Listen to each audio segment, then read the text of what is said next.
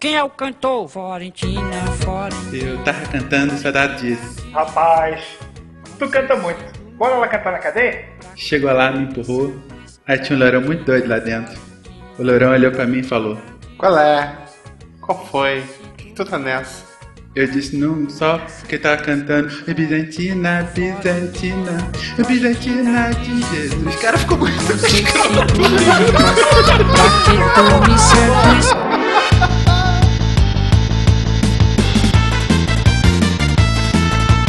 pessoas, aqui é Fernando Malta, o Camper diretamente de São Paulo.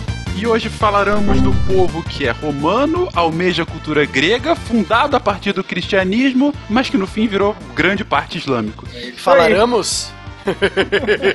Eu falei falaremos? Você falou falaramos, cara. Não, não. É porque é grego.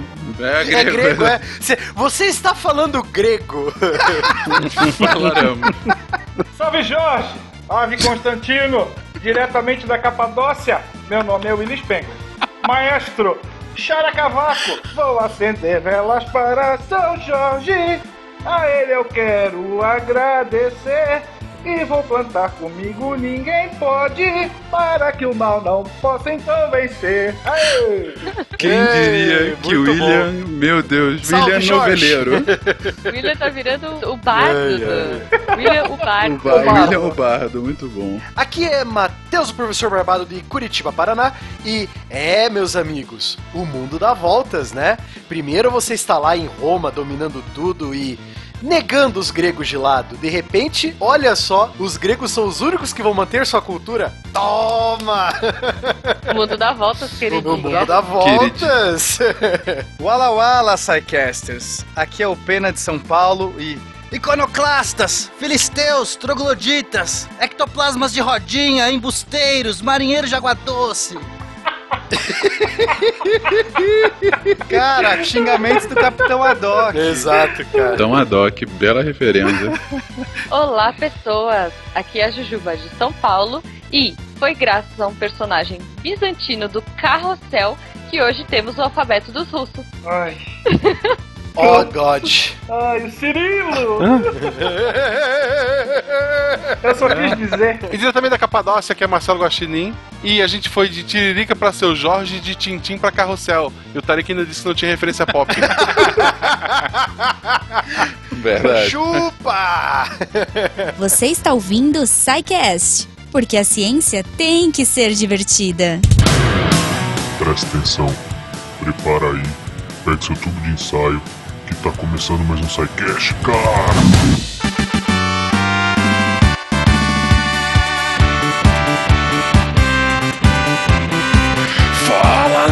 Tá começando mais um SciCast, SciCast 143. Sabe o que vamos falar hoje, Guaxa? Hoje vamos falar do Império Bizantino.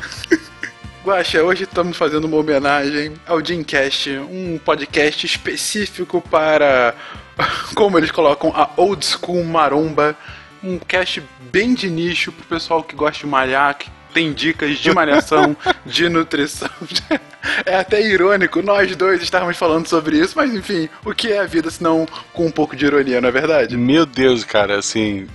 Eu já conheço o podcast há muito tempo e, sei lá, nunca tentei fazer nada eles falam. Faz mal pra saúde, né? Faz, faz. Mas se você não quer falar da maromba, quiser falar com o SciCast, Guaxa, como é que você pode entrar em contato conosco? É só mandar um e-mail para contato.sicast.com.br. A gente sempre lembra que a melhor forma de enviar dúvida, crítica, elogio, sugestão ou dicas de Whey Protein é através do formulário de contato do site lá no menu de contatos.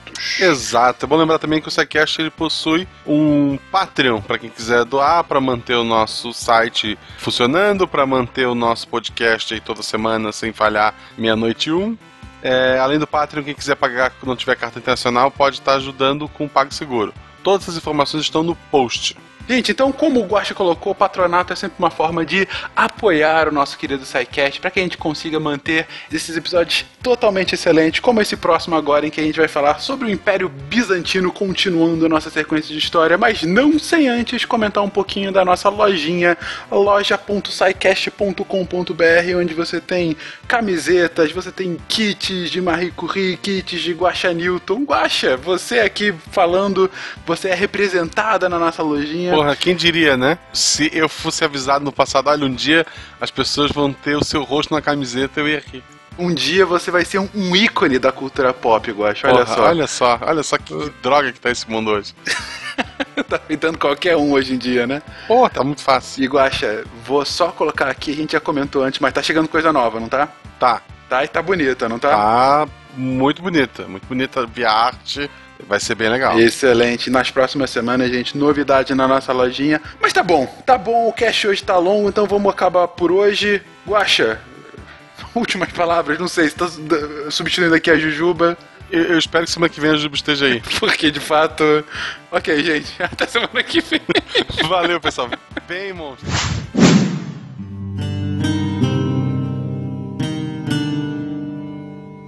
Onze séculos de história. Destes romanos e ao mesmo tempo não romanos. Eram romanos na maioria de suas leis, apesar de algumas advindas da imperatriz Teodora que não puniu o adultério com a morte, entre outras diferenças. Falavam grego e não latim.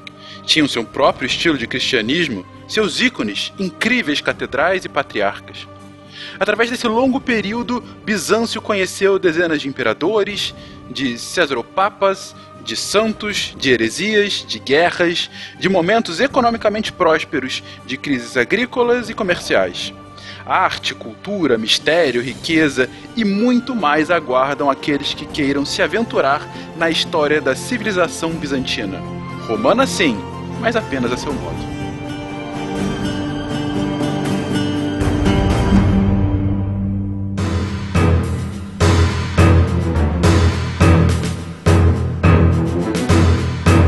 Gente, já começa o cast com uma pequena revelação pessoal de que de todas as civilizações que a gente já falou e possivelmente que a gente ainda vai falar aqui do SciCast, a Bizantina é aquela que eu menos conheço. É aquela que a gente estuda. Tan, tan, tan, faltou, né? A Eu marmota. Eu vou falar que eu conheço a, a Teodora do Civilization. É isso, só. Já que todo mundo falando, eu entendo mais de matemática do que de Império Bizantino. Uau! Eu acho que vocês sabem muito mais daquilo que vocês acreditam não saber. Olha só, o William querendo grandes revelações. Então, quem eram esses tais de bizantinos? Onde que eles estavam? Como diz o Globo Repórter, do que se alimentavam? Onde podemos encontrá-los? Como Enfim, viviam? Como viviam? Fale-me um pouco desses bizantinos barbados. Então, é legal a gente já começar pela própria palavra, né? O termo bizantino. Então, o Império Bizantino ele recebeu esse nome justamente por causa da região em que a sua capital, de nome Constantinopla, se encontrava. Só que antes de ser Constantinopla, a região, a cidade, a vila, ela recebera um nome grego, Bizâncio, né? Por causa do seu rei, do seu governante Bizas. Mas quando a, a- essa região foi conquistada e no ano 300 depois de Cristo, o imperador Constantino resolveu criar uma segunda e maior capital naquela região, deu seu próprio nome a ela, né? A cidade de Constantino, Constantinopla. Então o Império Bizantino vem disso. Só que tem uma coisa interessante. Eu tava dando uma lida no livro Roma Antiga, de Rômulo a Justiniano, do historiador Thomas Martin. Ele falou uma coisa muito interessante que até eu fiquei surpreso.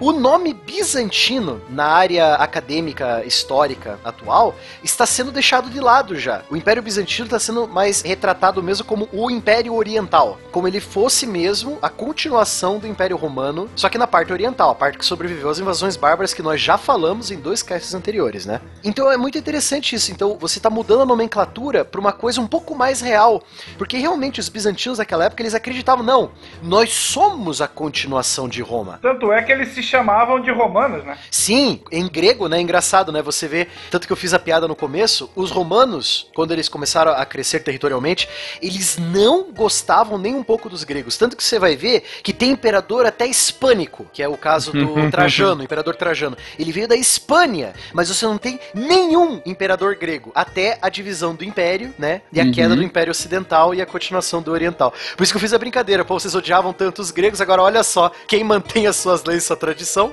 Os gregos, né? Quem diria? Vingança é um prato que se come frio. É. Spengler, você pode falar um pouquinho como que era a pronúncia em grego de o Império Romano em vez de latim? Vamos já começar com essa mudança de línguas já? Basileia? Basileia, Basileia Turromanion. Isso, olha só, Basileia Turromanion, né, cara? É tudo em grego, olha só. E eles tratavam de Byzantion, aqueles que viviam na capital. Uhum. Provavelmente daí, a partir do século XVI, é que foi cunhado o termo bizantino. E que hoje, como tu bem comentaste, está começando a cair em desuso. Perfeito. Mas qual é, digamos assim, eu não vou falar de um mito fundador, até porque eles se identificavam como romanos, né?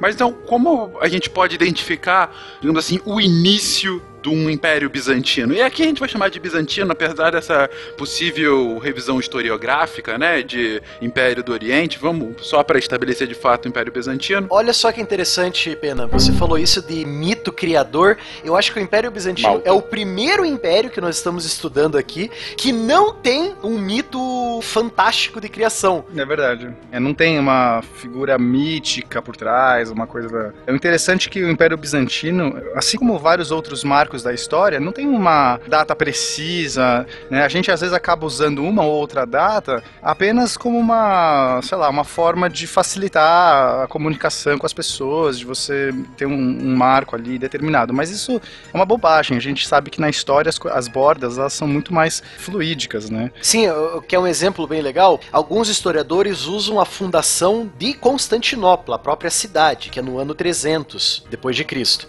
Outros historiadores já usam a data da queda do Império Romano Ocidental, 472 da nossa era, como a data de início do Império Romano Oriental, que realmente a partir daquele momento ele está sozinho. Ele é o Uhum. último bastião romano, né? Então são duas datas aí como exemplo, né? Perfeito. Alguns colocam até antes, lá no, no ano 280, na consolidação da tetrarquia, quando você estipulou a divisão do Império Romano em quatro bloquinhos. Então começou ali ter o primeiro, o início, sei lá, do Império Bizantino. Só lembrando, ouvinte, que isso a gente já falou da divisão do Império, da tetrarquia, a gente já falou na nossa trilogia do Império Romano, o último episódio a gente falou disso, das divisões do Império, etc. Exato, vão lá, pega, porque basicamente a gente tá saindo daquele contexto. Então, assim, só pra retomar, né, só rapidinho, mas vamos lá naquele cast pra vocês pegarem mesmo toda essa mudança que tava acontecendo. Mas a gente vai ter o declínio do Império Romano, a transferência do imperador Constantino para o Oriente, onde ele vai fundar a cidade de Constantinopla, e lá ele vai resistir,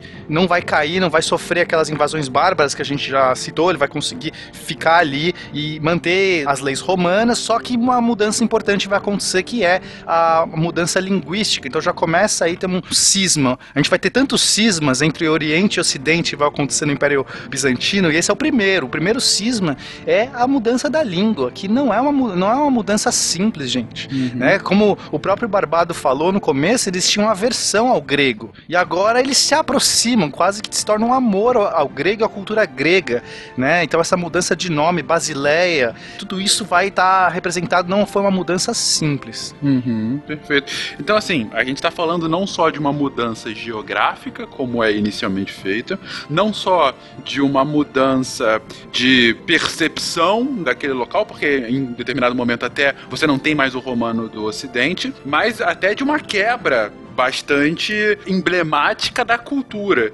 E sobre essa eu vou mesmo perguntar. Primeiro a língua, que talvez seja o símbolo maior, como o Pena colocou agora. Mas mais ainda, qual é a diferença religiosa entre as duas partes desse Império Romano? Ou, para colocar nos termos que a gente está usando aqui, entre o Império Romano e de fato o Império Bizantino? Bom, é, deixa eu dar uma palhinha em relação à língua. Houve uma mudança gigantesca, considerável, para os ocidentais. Sim. Porque na parte já oriental, isso nunca mudou. Eles sempre, a partir de um determinado ponto, o grego era a língua que se falava. A maioria de todo o território, até o norte da África, falava grego. Sim. Naquela lógica de conquista e não imposição cultural de Roma, né? Exato. Para o romano aquilo era extremamente estranho, tanto que o Barbado comentou, existia uma verdadeira aversão, não tivemos imperadores até então gregos, né? Era uma língua desprezada, a língua bárbara, né? Até porque depois foram tomados como escravos. Uhum. E aí Eu não ligava muito, né? Era- eles falavam grego,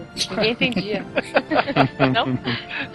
E o cristianismo, que talvez poderia ser o ponto ali de união ou ponto de contato, acabou realizando um isolamento ainda maior. De que forma? Bom, nós temos que ter em mente que a parte oriental já tinha uma herança gigantesca, antiquíssima, de religiões também bastante antigas. Então, alguns desses fundamentos religiosos antigos acabam sendo misturados ao cristianismo. Então, para os orientais, o cristianismo era ao mesmo tempo fonte de sentimento e de reflexão. Era mais de contemplação, de pensamento mesmo. Tanto é que o termo grego igreja, que se a gente fosse tentar traduzir, a gente poderia chegar em comunidade ou em comunhão. Na parte oriental era justamente o conjunto dos fiéis, vivos e mortos. Ok. Para os ocidentais, a noção era um pouquinho diferente. Ela era mais pragmática. Então, por muito tempo, a religião foi vista como uma espécie de prática mágica que não poderia ser objeto de estudo, que não poderia ser objeto de questionamento. Então, caberia à igreja designar a sua hierarquia sacerdotal, o grupo de pessoas que iria monopolizar a comunicação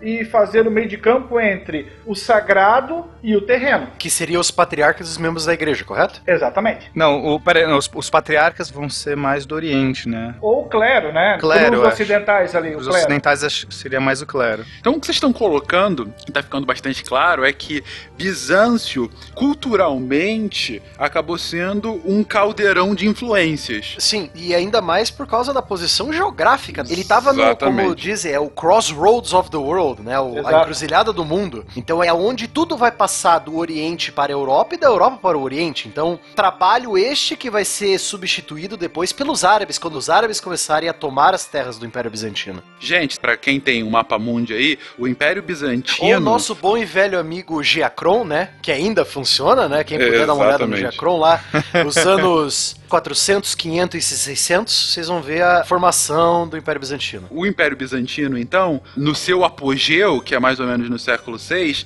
ele compreende a Península Grega, toda a região que atualmente hoje é a Turquia, o que a gente chama de Oriente Próximo, né? E o norte da África. Também chamado de Ásia Menor, né? Exatamente. Indo durante o Império do Justiniano, né, durante o reinado Justiniano, que nós vamos falar dele também, o sul da Itália, a própria cidade de Roma voltou por um tempo nas mãos dos bizantinos, né? Até a Península Ibérica. Isso, até a Península Ibérica, exatamente. Eu costumo conversar com o pessoal que estuda história comigo. A gente está falando de 11 séculos, né? História. O território do Império Bizantino ele vai aumentar e diminuir, aumentar e diminuir, mais ou menos como o fole de uma sanfona, tu expande, depois tu fecha, daqui a pouco ele expande de novo. Também conhecido como Polônia. Ele é bem mutável. Tadinha da Polônia. Ela vai sumir e aparecer tantas vezes na história. A Polônia é a sanfona da Europa. Exatamente. Inteligência e brutalidade. Intelectualidade e intriga. Religião e carnificina. O Império Bizantino era um farol de luz com um lado escuro. Mas então, assim, ficou claro que é, acaba sendo esse caldeirão de influências e como o Barbado colocou muito bem agora, a localização acaba despertando ainda mais isso porque ele recebe influência literalmente de toda o, o continente asiático, europeu e africano, né? Ele tá bem na interseção do mundo conhecido ainda à época, né? Sim, você vai ter influência dos filósofos gregos e romanos, você vai ter influência do zoroastrismo persa, que está ali do lado, você vai ter influência das ideias egípcias também, dos faraós, que ainda era da época também, né? Eles não tinham sido. Tinham e não tinham, né? Ao mesmo tempo, o cristianismo ainda estava crescendo no Egito, mas eles ainda acreditavam nessa coisa de o imperador era um deus na terra, etc, né? Alguns egípcios ainda acreditavam. Você vai ter as culturas da Anatólia, da Capadócia, né? Dos povos das montanhas. Então, cara, é realmente um caldeirão de culturas a região, justamente por causa do tamanho geográfico do império. E não vai ser à toa que Bizâncio vai ser mais ou menos a Paris da época. Vai ser a Cidade Luz. Spengler, você leu os meus pensamentos. Eu ia justamente. eu tava fazendo essa introdução justamente pra chegar em Bizâncio. Descobrimos mais um poder do Sr. Spengler ler pensamentos, é isso? Também. Não, porque A careca nunca me, me... te enganou, né? Justamente por conta disso. Ô, Guaxinim, só falta a cadeira de roda, né? Eu acho sacanagem disso pro amigo, mas tudo bem. Não, é referência, pô. Eu Referência. sou conhecido por um outro careca, não pelo professor X, eu sou conhecido como Lex Luthor. Olha lá. Olha O que é? Ok. Agora é hora de ficar com mais medo ainda. Mas o ponto é, justamente, é- essa posição geográfica acaba mostrando que justamente esse centro, né, essa espinha dorsal do Império é justamente uma cidade com uma posição, com um privilégio geográfico gigantesco que é Bizâncio, não é isso? A cidade Constantinopla chegou a ser maior do que a própria Roma, né? Então ela Exatamente. cresceu, a cidade cresceu de um jeito absurdo. E a geografia do local acabou ajudando que ela se mantesse assim, porque você vai ter quase como que uma fortaleza natural, o que vai desencorajar pretensos invasores, saques e tudo mais. Então, a própria geografia do local, formação rochosa, uma área mais de planalto, vai fazer com que ela, pelo menos em teoria, tivesse uma defesa muito melhor do que Roma, do que as outras cidades que foram abraçadas pelo movimento migratório dos bárbaros. Pro ouvinte ter uma noção do que o Spenger tá falando, da posição da cidade de Constantinopla, é assim: a cidade está numa península. Ou seja, está cercada por água só por conta de um corredor de terra natural que liga ela ao resto da Península Balcânica, correto? Uhum. Então, você não consegue cercar a cidade como você conseguiria cercar Roma. Você só tem uma entrada por terra naquela região. E detalhe, durante a época da invasão dos Hunos, dos anos 400, o próprio Átila Huno não conseguiu furar as defesas terrestres de Bizâncio, porque era uma coisa absurda. Eram três linhas de muralha gigantescas, sabe? A defesa terrestre de Bizâncio era muito fácil, porque era um corredor de terra, e ela era cercada por água, então... Como você tem uma área estreita, por maior que seja o seu efetivo militar, ele não vai fazer diferença porque ele vai afunilar. Termópilas. Exato. Era aí que eu ia chegar. Então, a gente está falando de um local privilegiado, tanto de um ponto de vista de defesa, quanto de um ponto de vista geograficamente privilegiado também para comércio, né? Exato. Economicamente privilegiado, porque ela Uhum. vai ser o centro nevrálgico que vai ligar a Europa ou o Ocidente, o mundo econômico do Ocidente e o mundo econômico do Oriente. Exato. Politicamente também é um ponto estratégico, meio de rota de comércio. Então é uma posição realmente privilegiada por vários motivos que vai ajudar nessa aglutinação de culturas. E Só que é complicado quando você tem essa aglutinação de culturas, porque como é que você vai legislar e você vai controlar toda essa galera, né? Cada um Como você unifica o sistema jurídico de várias culturas espalhadas por todo o seu império, né? Realmente sempre foi um desafio. Ou como você forma um império a partir disso, né? Já que tu tem uma grande coxa de retalhos. Exato. Então, assim, um dos artifícios que vai ser utilizado é o conjunto de leis romano. O direito romano vai ser redescoberto, redespertado, por assim dizer, nesse momento para que consiga dar uma base de leis, uma base. O famoso juris civilis, né? Corpus juris civilis, né? Que existe até hoje em dia. Que é a base do direito latino, exatamente. Exatamente. E em grande parte pelo imperador Justiniano, que vai conseguir dar um conjunto de leis ali, vai reformatar, digamos assim, as leis romanas. E por um outro lado, a gente vai ter a própria religião tentando novamente amalgamar essas diferenças culturais. Então vai ser uma religião diferente da religião ocidental, porque ela não vai ser compatível apenas ao cristianismo ocidental. Ele vai ter que ser eminentemente diferente, porque ele vai ter que ter valores e dialogar com culturas que não tem nada a ver com a cultura ocidental. Olha só a confusão, eles vão ter que dialogar com os zoroastristas da Pérsia, com as várias facções e seitas judaicas na Síria e na Palestina, né? Exato. Vai ter que dialogar com as primeiras seitas cristãs, as sete grandes igrejas do Oriente, né? Como a, a gente lembra, né?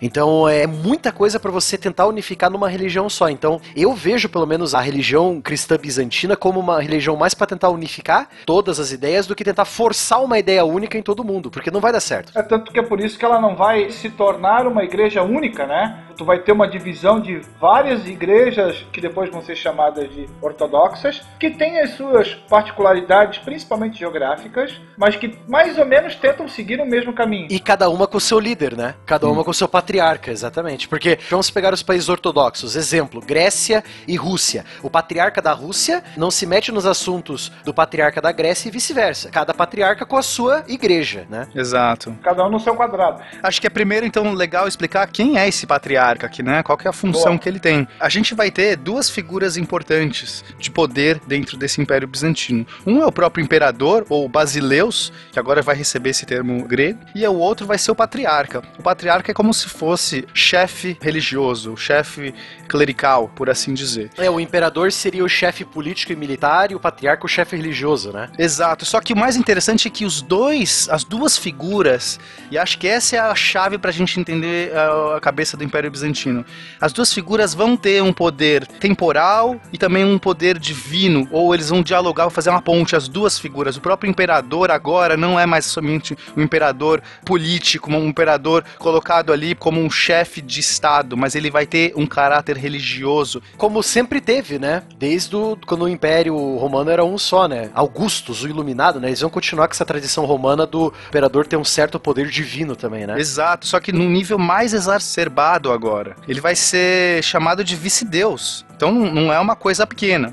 E assim como o patriarca, que tecnicamente tem que cuidar dos assuntos religiosos e vai ser o chefe acima dessa instituição, ele também muitas vezes vai ter influência nos poderes temporais, nas questões mais mundanas. Então é, essas duas figuras elas vão fazer esse jogo de poder dentro do Império Bizantino.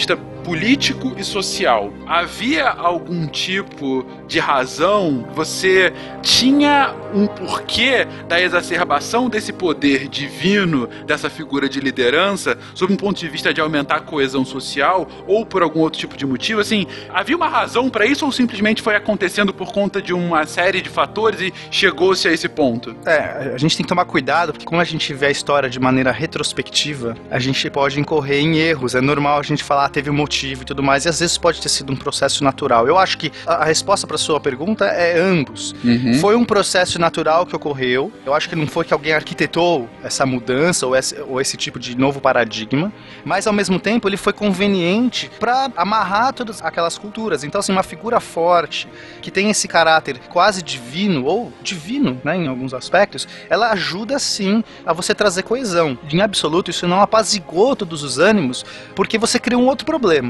Qual é o problema? Se esse imperador ele é um vice-deus, ele está outorgado por Deus, né? Inclusive tem um ritual que você tem que fazer para receber a ungição, né? Ser ungido por essa, esse caráter divino.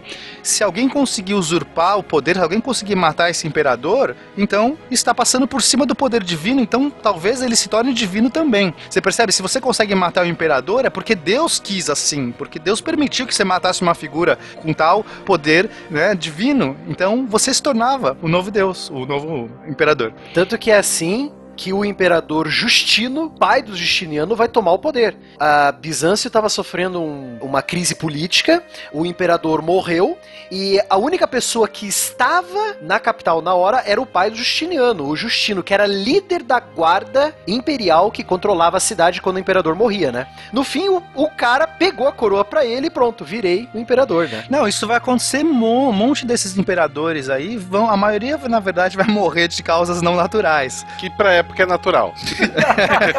é legal que tinha o rito pro cara virar vice-deus e tinha o rito pra ele virar deus direto, né? Que era o impeachment.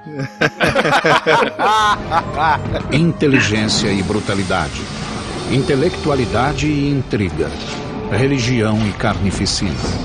O Império Bizantino era um farol de luz com um lado escuro. Então, essa é a questão do ponto de vista do Basileus, do imperador. Mas o patriarca, ele também vai ajudar a atiçar muito esses probleminhas em Bizâncio, né? Probleminhas pequenos, de morte Esses pequenos rei. problemas. Sim. Muitos desses patriarcas, eles vão ter uma, uma ideia bastante peculiar. E cada um que sobe ao poder vai tentar impor o seu ponto de vista sobre o que é a religião. A gente está falando de uma religião que está se estabelecendo, ela não está totalmente estipulada, ela está se definindo. E aí cada um que sobe ao poder vai falar assim: não, mas eu acho que não é bem assim a questão, por exemplo, o patriarca Nestório. Ele vai colocar uma doutrina chamada diofisismo. O diofisismo, o que ele vai dizer é que Cristo, ele tem duas naturezas. Na tradução livre aí seria dupla natureza. Então, o Cristo vai ter uma natureza carnal, humana, e outra natureza divina. Então, ele está separando a ideia de Cristo em dois. Por isso que já não seria aceitável chamar Maria mãe de Deus, porque ela talvez seja mãe só da parte física de Cristo. Isso causou um rebuliço enorme, porque o que estava em voga era o monofisismo, que seria a ideia de que Cristo ungido como todo, né, divino como todo. Engraçado a gente falar desse tipo de ideia, porque se não me falha a memória, a gente falou disso de separar o Jesus histórico e o Jesus mitológico, né? Sim. Lá no nosso cast sobre Jesus histórico que nós fizemos, também tá lá no histórico do SciCast de História. Se puderem dar uma olhada lá, foi um cast bem bacana. Foi bem legal. Você tem um Jesus, um personagem histórico, e um Jesus, um personagem mitológico, né? Que seria esse diofisismo, né? Perfeito. Claro que a gente tá, hoje está falando na contemporaneidade, a gente vai entender de outra maneira. Mas seria uma ótima analogia pro que o, o Nestório estava tentando colocar. Ele estava tentando dizer que existia um Jesus Cristo físico, terreno, humano. Em contrapartida existiria um outro Jesus Cristo divino, ungido, né, sagrado, filho de Deus. E de acordo com ele, ele só se torna divino depois que ele é batizado. Então Maria seria a mãe do Jesus humano, do Jesus terreno. É por isso que a palavra ungido é importante aí. Esse ungido é o ritual que provê a sua divindade, conexão com o Deus. Isso é importante entender nessa cultura bizantina, esse pensamento bizantino. E havia um porquê dessa separação? Havia algum motivo por trás ou era só uma diferença de interpretação, de fato? Não, tem sim. A gente tem que pensar o seguinte: a situação do Oriente em relação à política era bem diferente da situação do Ocidente. No Oriente nós tínhamos cidades com forte autonomia, com identidade própria, e isso vai favorecer o surgimento de diversas autoridades religiosas autônomas. Então a gente vai ter um concílio que vai ser o chamado Concílio da Calcedônia, em 451, onde foi estabelecida a chamada Pentarquia, segundo a qual a igreja possuía cinco líderes, que seriam os patriarcas. Da onde? De Alexandria, de Jerusalém, de Antioquia, de Constantinopla e o de Roma. O patriarca de Roma, que era chamado de Papa, foi dado uma primazia pelo fato dele ser o, o assento ali do apóstolo Pedro, mas era uma primazia meramente figurativa. No caso do monofisismo, quem vai se bicar vai ser o Nestório, que era o patriarca de Constantinopla, enquanto que o patriarca de Alexandria vai defender justamente o monofisismo. Então tu vai ter duas igrejas cristãs ortodoxas que entram numa discussão teológica. É, ele é um só. Não, ele é dois em um. A gente está falando de duas igrejas do Oriente que estão em discussão. Entendi. Então foi uma briga religiosa de diferença de interpretação muito antes do que viria a ser o protestantismo lá na frente. E mais do que isso, de dois poderes, né? Diferentemente do protestantismo, que emergiu a partir não de um grande poder, e sim de pequenos frades, né? Pequenos padres. Aqui não, são lideranças políticas mesmo, político-religiosas, né? É, apesar de que a gente, para efeitos práticos, o Papa de Alexandria, ele vai ser a figura mais oficial, mas isso de forma nenhuma tira o poder ou a influência do Nestório ou do Patriarca. Então, de fato, sim, são dois peixes grandes lutando, não é Entendi. um peixe pequenininho. Eles têm poder equivalente, é isso? É, então, assim, oficialmente não. Oficialmente, o Papa que tá sentado lá no posto de Pedro, como o Spenger falou, ele é o, o cara que tá assumindo o manto. Mas isso é só oficial. De maneira oficiosa, o patriarca vai ter muito poder. Principalmente quando a gente entende que Bizâncio tem mais poder nessa época do que Roma. Uhum. E aí você. Não importa quem tá lá nas escrituras, lá pro manto de Pedro. Importa quem que tem mais poder, quem consegue comunicar melhor, quem tem mais influência. E nesse caso, a influência maior tá em Bizâncio. E essa briga vai ser uma briga grande. O próprio imperador Zenão, ele vai tentar pôr panos quentes, porque ele sabe, é uma coisa insustentável, não é legal pra ninguém essa briga, né? A gente tá falando do Ocidente lutando internamente ali, porque embora Bizâncio seja a parte oriental, pra todo o resto ela ainda é as portas do Império Ocidental. Então não é bom pra essa Europa, como a gente pode entender, ficar brigando por aí. Aí então o Zenão vai colocar uma doutrina chamada Enoticon, que vai tentar falar assim, não, então peraí, ah, ele é dois em um, e um em dois, e um em um, e dois em dois, ele vai tipo tentar falar, "Ah, isso aqui tá tudo, é a mesma coisa, só que de outra forma. Gente, é o que tiver no seu coração. Ele é o que você quiser. Miçangas pra todo mundo, paz É e isso amor. É legal você ter falado do imperador Zenão tendo que literalmente se meter nas questões das igrejas cristãs, né, para tentar unificar a bagaça para ninguém brigar. Esses primeiros cismas da religião cristã, essa, essa história da formação da religião cristã é muito legal. E tem um canal no YouTube, infelizmente ele é todo em inglês, eu não vi se os primeiros vídeos têm já legenda em português, mas quem consegue acompanhar, tem um canal chamado Extra Credits e tem uma série de vídeos que eles falam que é o Extra History. Então eles fazem umas pequenas animaçõezinhas com imagens explicando tipo, ah, a história da Guerras Púnicas, né? A história do Suleimão Magnífico, né? O sultão otomano. E tem duas séries, tem uma que já foi terminada e tem outra que começou agora há pouco. Uma delas é o Império Bizantino, Justiniano e Teodora. Se eu não me engano, são 11 vídeos que eles fizeram já, cada um com 10 minutos, 9 minutos de duração, explicando várias etapas da história dos dois, né? Como que eles governaram Bizâncio, que é bem legal. E esse que eles começaram agora, que só tem dois episódios por enquanto, é uma que fala dos os primeiros cismas do cristianismo. Então ele mostra justamente essa verdadeira bagunça que era, tá, região tal acredita nisso, mas da região outra ainda acredita no monofisismo, né? Como unificar tudo isso? Então é muito legal esses vídeos, eu aconselho o ouvinte que tem uma facilidade com o inglês, dá uma olhada, cara. Vale a pena. Muito boa. É importante isso que o Barbado falou. Normalmente a gente lembra do grande cisma, que vai acontecer lá no século XI. Mas antes desse grande cisma, você teve vários pequenos cismas. exatamente, exatamente. Inteligência e brutalidade. Intelectualidade e intriga. Religião e carnificina. O Império Bizantino era um farol de luz com um lado escuro. O que eu tô achando interessante dessa história, que eu desconhecia completamente, é, é justamente que a gente está lidando, como vocês colocaram lá no início, um império muito grande, um império muito diverso, né, com influências muito distintas e sem necessariamente uma centralidade que emana um poder tão forte quanto Roma o fazia no seu apogeu, né? Por mais que você tivesse Bizâncio, depois Constantinopla, como um grande centro de poder, como uma grande cidade, ainda maior do que Roma, aparentemente, pelo que eu estou interpretando que vocês estão falando, ela não tinha a mesma influência que Roma tinha no seu território, ou ela tinha disputas dentro do seu território de uma forma ainda mais severa do que Roma. Então, esses pequenos cismas nada mais eram do que uma consequência natural de uma disputa política e ideológica que lá já existia. Eu acho que, Pena, para facilitar um pouco o Malta, entendimento. Segunda vez que você me chama de Pena, Malta. Ah, desculpa. ele, ele falou com uma mágoa, tu notou, Pena?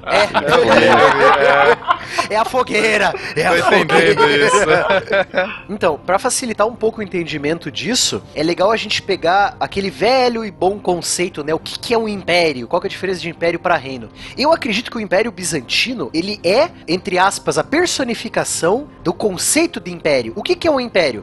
É um território, é um país, entre aspas, gigante, com várias culturas unidas a um único governo centralizado. Ok. Como se fosse, por exemplo, o Império Austro-Húngaro, que a capital era Viena, a língua oficial era alemão, mas você tinha mais de 30 culturas diferentes dentro de um território nacional. O Império Bizantino é a mesma coisa. Você vai ter judeus, você vai ter os, as primeiras ideias árabes, islâmicas e semitas, né? Você vai ter ideias zoroastristas, você vai ter ideia politeísta, sabe? Cultura eslava. É, que proibia ter escravos, né? Zoroastrismo. Você vai ter as divisões dentro do próprio cristianismo. Então, você imagina que o Império Bizantino é a personificação da palavra império. Perfeito. Você falou do Império, Império Bizantino na cara, velho. O Império é aquilo, é a bagunça, Essa, essa coxa, essa coxa de retalhos de culturas e religiões diferentes. Não, essa divisão é importante que já vai começar a acontecer. A gente vai ter uma separação entre Igreja Católica Romana, que vai ser do Ocidente, e a gente vai ter a Igreja Ortodoxa Grega, que vai ser essa igreja do Patriarca, essa igreja de Bizâncio. Agora, a maior crise, a maior cisma que ocorreu foi a questão da iconoclastia. Virou o xingamento do Capitão Haddock, de tão pejorativo que virou o termo, né? Iconoclastia, se a gente entender aí da origem grega, significa quebra dos ícones. Ou seja, foi uma, uma linha que foi estabelecida dentro do Império Bizantino de que você não poderia ter representação divina. Você não poderia ter ícones. Porra, eu sou muito pecador, que eu mais tenho ícone aqui. Eu mal consigo ver o plano de fundo aqui. Exato. Ô, ô, Pena, olha só que interessante isso que você falou, a tal da iconoclastia, você não pode adorar ícones, imagens, né? O islamismo vai ter a mesma ideia. Então olha só que interessante, você já começa a ver da onde que vem a ideia de não adorar imagens, né? Não adorar ídolos, não adorar estátuas. A antiga religião judia já pregava isso também, né? Também, exatamente. E a gente já vê isso hoje em dia, por exemplo, o Instagram, que todo mundo adorava o ícone, eles fizeram aquela bosta. A gente não sei quando Tá, ok. Mas o que, que aconteceu a partir desse movimento? Foi bem recebido? O que, que houve? Então, antes até de seguir nisso, Fencas, acho que é legal falar que existia toda uma cultura de relíquias. A relíquia basicamente é você pegar lá os restos mortais um, de um santo, de algum personagem Pedacinho divino da da, Arca de história. O dedo mindinho de Santo Arnaldo, isso aí. e você coloca lá numa igreja e essa igreja se torna um centro de peregrinação, porque todo mundo quer ir lá e louvar, porque é- é um milagre, é um pedacinho de um santo, de um objeto religioso incrível. É praticamente um artefato mágico, né? É, exemplos, né, de artefatos mágicos. A lança de São Jorge, o cálice sagrado, do cálice da última ceia, que era, de acordo com a Idade Média europeia, ele se encontrava numa catedral em Gênova e era de vidro verde, o, o cálice sagrado. Tava lá, mas tudo bem. A Arca da Aliança. a Arca da Aliança, a mais famosa, né? Só falta agora a caveira de cristal. Também, só Ai, faltou a caveira de cristal, é. Constantinopla tinha a cruz de Cristo. Tanto é que ela vai ser saqueada pelos árabes depois. Olha aí. E aí, o que me leva a duas referências excelentes, Tarek, toma essa, muitas referências, do Age of Empires, que tem um cenário que é só pra você pegar a verdadeira cruz de Cristo, você joga com os árabes e você saqueia Constantinopla, e outra coisa que é a própria relíquia em si, que você pode roubar, colocar no seu monastério. Você rouba com o Ololô, pega lá a relíquia e bota na igreja. E ganha dinheiro. E ganha Cara, dinheiro. é genial. O Age of Empires, você pega a tal da relíquia, que é um baúzinho, é um negócio dourado e branco. Aham. Tu bota dentro da igreja e você começa a ganhar dinheiro, porque os fiéis estão indo lá ver a tal da. Você cobra imposto. E isso aconteceu de verdade, né? Isso Exato, aconteceu. cara. Meu Deus, coisas da igreja usadas pra ganhar dinheiro. Chocado. Tá, mas peraí. Então a gente tem essas relíquias, de um lado, certo? Uma coisa que é super Certo. importante. Mas do outro lado a gente tem gente falando que isso não vale nada. Exatamente, esse foi o grande conflito, né? A gente vai ter o Imperador Leão lá no ano de 726, o Leão III, ele vai decretar que a adoração dos ícones é uma idolatria. Mas quando você coloca esses termos, você tá também ferrando muito toda essa ideia da relíquia, certo? Porque basicamente a relíquia, embora não seja um ícone, um símbolo, uma estátua de um deus, ele representa, ele é o símbolo. E o povo adora esse tipo de símbolo. Assim, o peregrino precisa dessa coisa. A gente tá falando de uma galera que aprendeu a sua vida inteira, uma cultura que sempre privilegiou esse tipo de simbolismo pro divino. O divino tinha que ter um símbolo na terra, uma coisa que você pudesse tocar, olhar e ver, acreditar. É uma coisa muito poderosa. Só que, novamente, essas ideias judaicas, essas ideias persas, estavam influenciando essa galera. Novamente, essa briga intelectual, conceitual do que é a religião. A religião não está se firmada.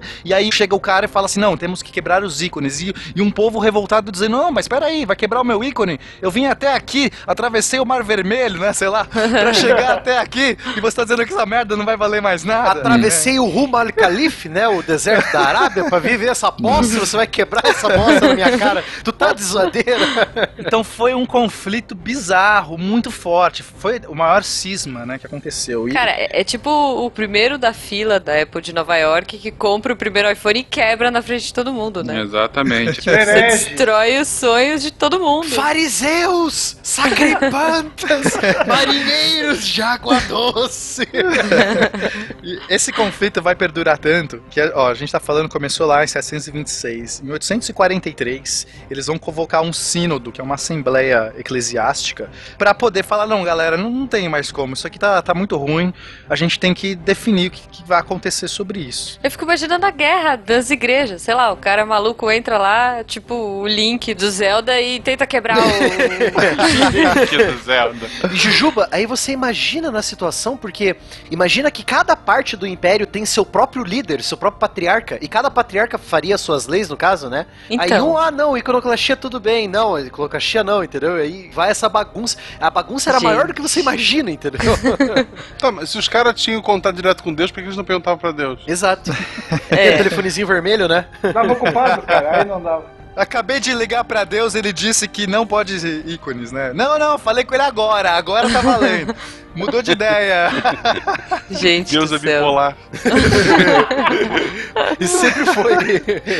Deus é zoeiro, na verdade. Deus fica zoando, dá várias respostas diferentes pra cada um É. e só fica rindo lá de cima. E aí, caos. E do caos? Até 843, esse sínodo que você falou, né? É que essa assembleia. Então essa assembleia vai restaurar os ícones, né? Pra felicidade de muitos e, e ódio de outros. Restaurar aqui hum, no sentido de trazer a- de volta e não colar É, um não, por um. Não dá pra colar, né? Alguns não, não teve como colar, Não mas tinha Super Bonder na época, né?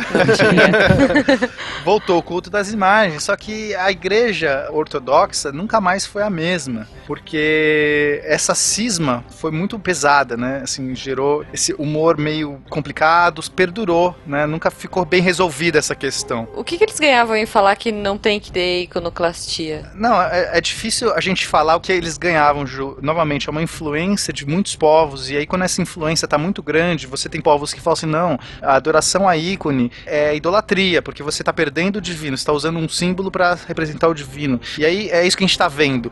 Quando a influência tá muito grande, e novamente a influência é mais oriental, que são os judeus e os próprios persas. Quando essa influência tá muito grande, os caras penderam pra esse lado. Ninguém tá ganhando nada exatamente, mas é aquela coisa, sobe um cara ao poder, um patriarca que tá enamorado por esse conceito, porque Uhum. ele aprendeu nesse- nessa cultura, o cara vai falar assim, não, tá todo mundo errado, galera, esses símbolos não são Deus, entendeu? Sim. Não, é porque pensar em adorar símbolos faz sentido. Porque, tipo, se o cara tiver um pedacinho da cruz de Cristo ou o dedo de sei lá quem na igreja dele, muita gente vai peregrinar pra lá e vai ganhar dinheiro, como vocês falaram do jogo. Exato. Mas muitos outros vão ficar bravos porque tá acontecendo esse tipo de idolatria. Sem contar, Jujuba, que tem um ponto que a gente vê hoje, na verdade, boa parte das igrejas evangélicas são contrárias à imagem, né? Uhum. E são contrárias porque é uma interpretação bíblica. Às vezes é simplesmente uma divergência de interpretação. Eu interpretei de uma forma que a Bíblia diz que eu não posso adorar ícone, não posso adorar símbolos, entendeu? Eu só posso adorar Jesus. O quê? Várias interpretações da Bíblia? Você tá louco?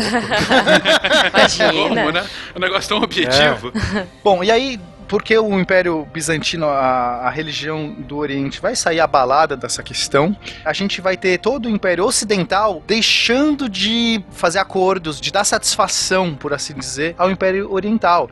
Então, aí que vai começar o, problema. Começa com a questão dos lombardos, que o papado, em vez de ele pedir auxílio aos orientais, ele vai pedir auxílio a quem? Aos francos. E essa aproximação com os francos, então a gente sabe que depois vai virar esse Sacro Império Romano, liderado por Carlos Magno, que vai ser coroado. Então a gente tá vendo que o Ocidente está de fato parando de pedir autorização ou pedindo ajuda pro Oriente e dizendo assim: a gente cuida da gente mesmo, porque olha, esse negócio dos ícones aí não caiu bem, hein? Então, ó, tô de mal. Não quero saber de você mais. O engraçado é que eles ficam tão revoltosos que eles criam um novo império. Quer dizer, ó, dane-se o, o resto do Império Romano do Oriente. Eu vou criar um novo aqui, com jogos e prostitutas.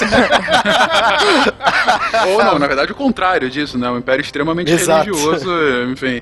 É, e que novidade, né? Uma cisão religiosa fundando um outro império. Isso é- se chama história do mundo. É, Detalhe que Carlos Magno vai ser coroado como imperador dos romanos. Exato. E os bizantinos se auto-intitulavam romanos ainda. Então, é aquela banana pros bizantinos e ó, toma. Não foi na época que era a Teodora governando, junto com o, o Justiniano, e eles não gostavam de mulher governando? Aí, não, realmente, tem uma mulher governando o Oriente, é, não, não vale muito a pena. Vamos fazer um, um outro império aqui, o resto que se dane. Ah, vá. Eu mandava cortar a cabeça de todo Ah, mundo. cortem a cabeça!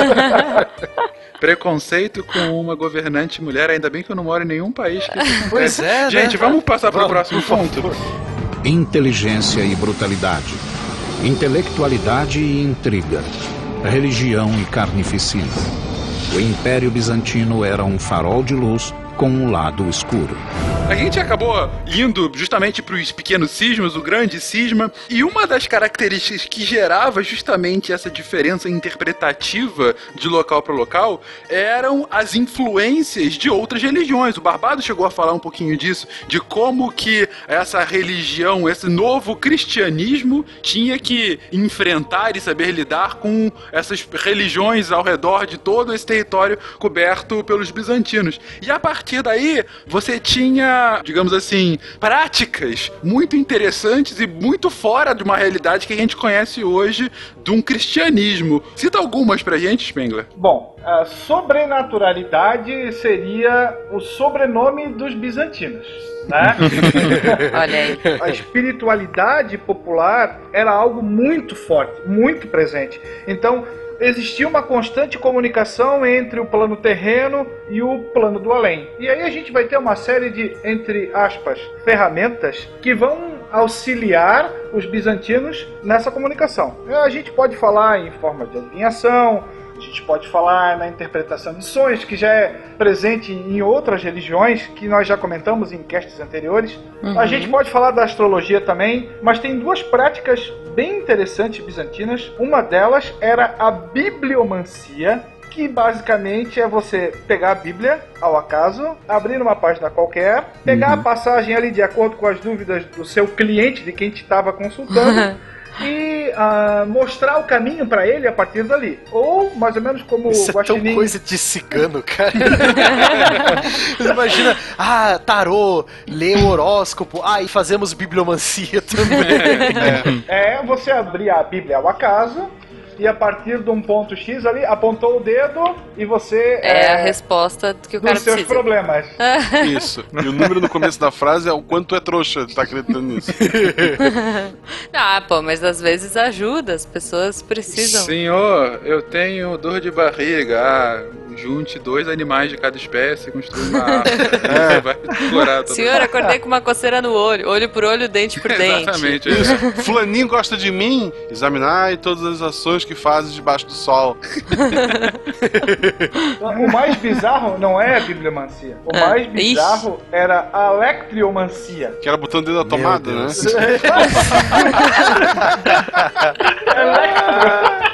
Electromancia, puta que pariu. Chocante. Essa foi boa, essa foi boa. Como é que funcionava? Você escrevia 24 letras do alfabeto na areia, desenhava elas, entre aspas, colocando grãos de cereais, soltava um galo, e o que ele picava ali, dependendo das letras, era a indicação desejada que você precisava. É o Olha bisavô aí. do povo Paul, é isso. Boa, bem Caramba. lembrado, Meu bem Deus lembrado. do céu. É uma tábua de Ouija com galos. assim. Isso, com penas. Era isso que eu ia falar, tipo uma Cast sobre o Império Bizantino, assunto, tábua de Ouija com galos. uma tábua de Ouija com milho. Não, mas é muito louco, né? Imagina a paciência, se o galo não tá com fome. Tipo, você solta Deus o galo não e quer espera. falar. É, Deus não quer. É. Ah, entendi. A linha tá ocupada. Remarca o horário. Que maluquice, gente. Não, mas eu imagino as pessoas tentando juntar as letras, cara, e não formava nada, né? Não sei. R, J, V. Sem contar que era em grego, né? Aí, Imagina. é, aí- aí ficava aquele jogo de palavras, né? Que você mas que diabos Deus. Aí você lembra, não, Deus fala por linhas tortas. É, não, é o cara vira e fala: Olha, desculpa, é que isso aqui é um pouco de grego. né? É meio grego pra mim. Não, é- Não sei. Pode ser daí justamente que vem e-mail grego pra mim, porque o negócio era tão confuso, ah, deve ser grego, é, eu nem, né? nem vou entender. que tipo de grego você entende? O grego galináceo. Tenso, tenso. Só pra destacar também, a equipe que fez o design do jogo Civilization V percebeu isso aqui que nós percebemos que a religião é a coisa mais importante para o Império Bizantino, que o principal skill quando você joga de Império Bizantino no Civilization V é justamente você ter o poder de escolher mais de quatro bônus da sua religião. Todos os outros escolhem quatro bônus para religião, o Império Bizantino escolhe cinco. Você tem um bônus de religião maior, para você ver que a religião sempre foi um fator super importante no Império Bizantino como um todo. Tá vendo? Sim. Por isso que quando eu joguei de bizantino, eu criei o miçanguismo pra disseminar mais amor. E sempre quando eu jogo de bizantino, eu crio o bananismo. Ah, Boa. agora, sempre que eu jogar com bizantino, eu vou criar electromancia, muito mais legal. Pronto, tá aí, ó. O Guaxinim inventou uma nova religião. É, electromancia, uma mistura de eletricidade e galinhas. É um negócio Exato. muito único. Boa.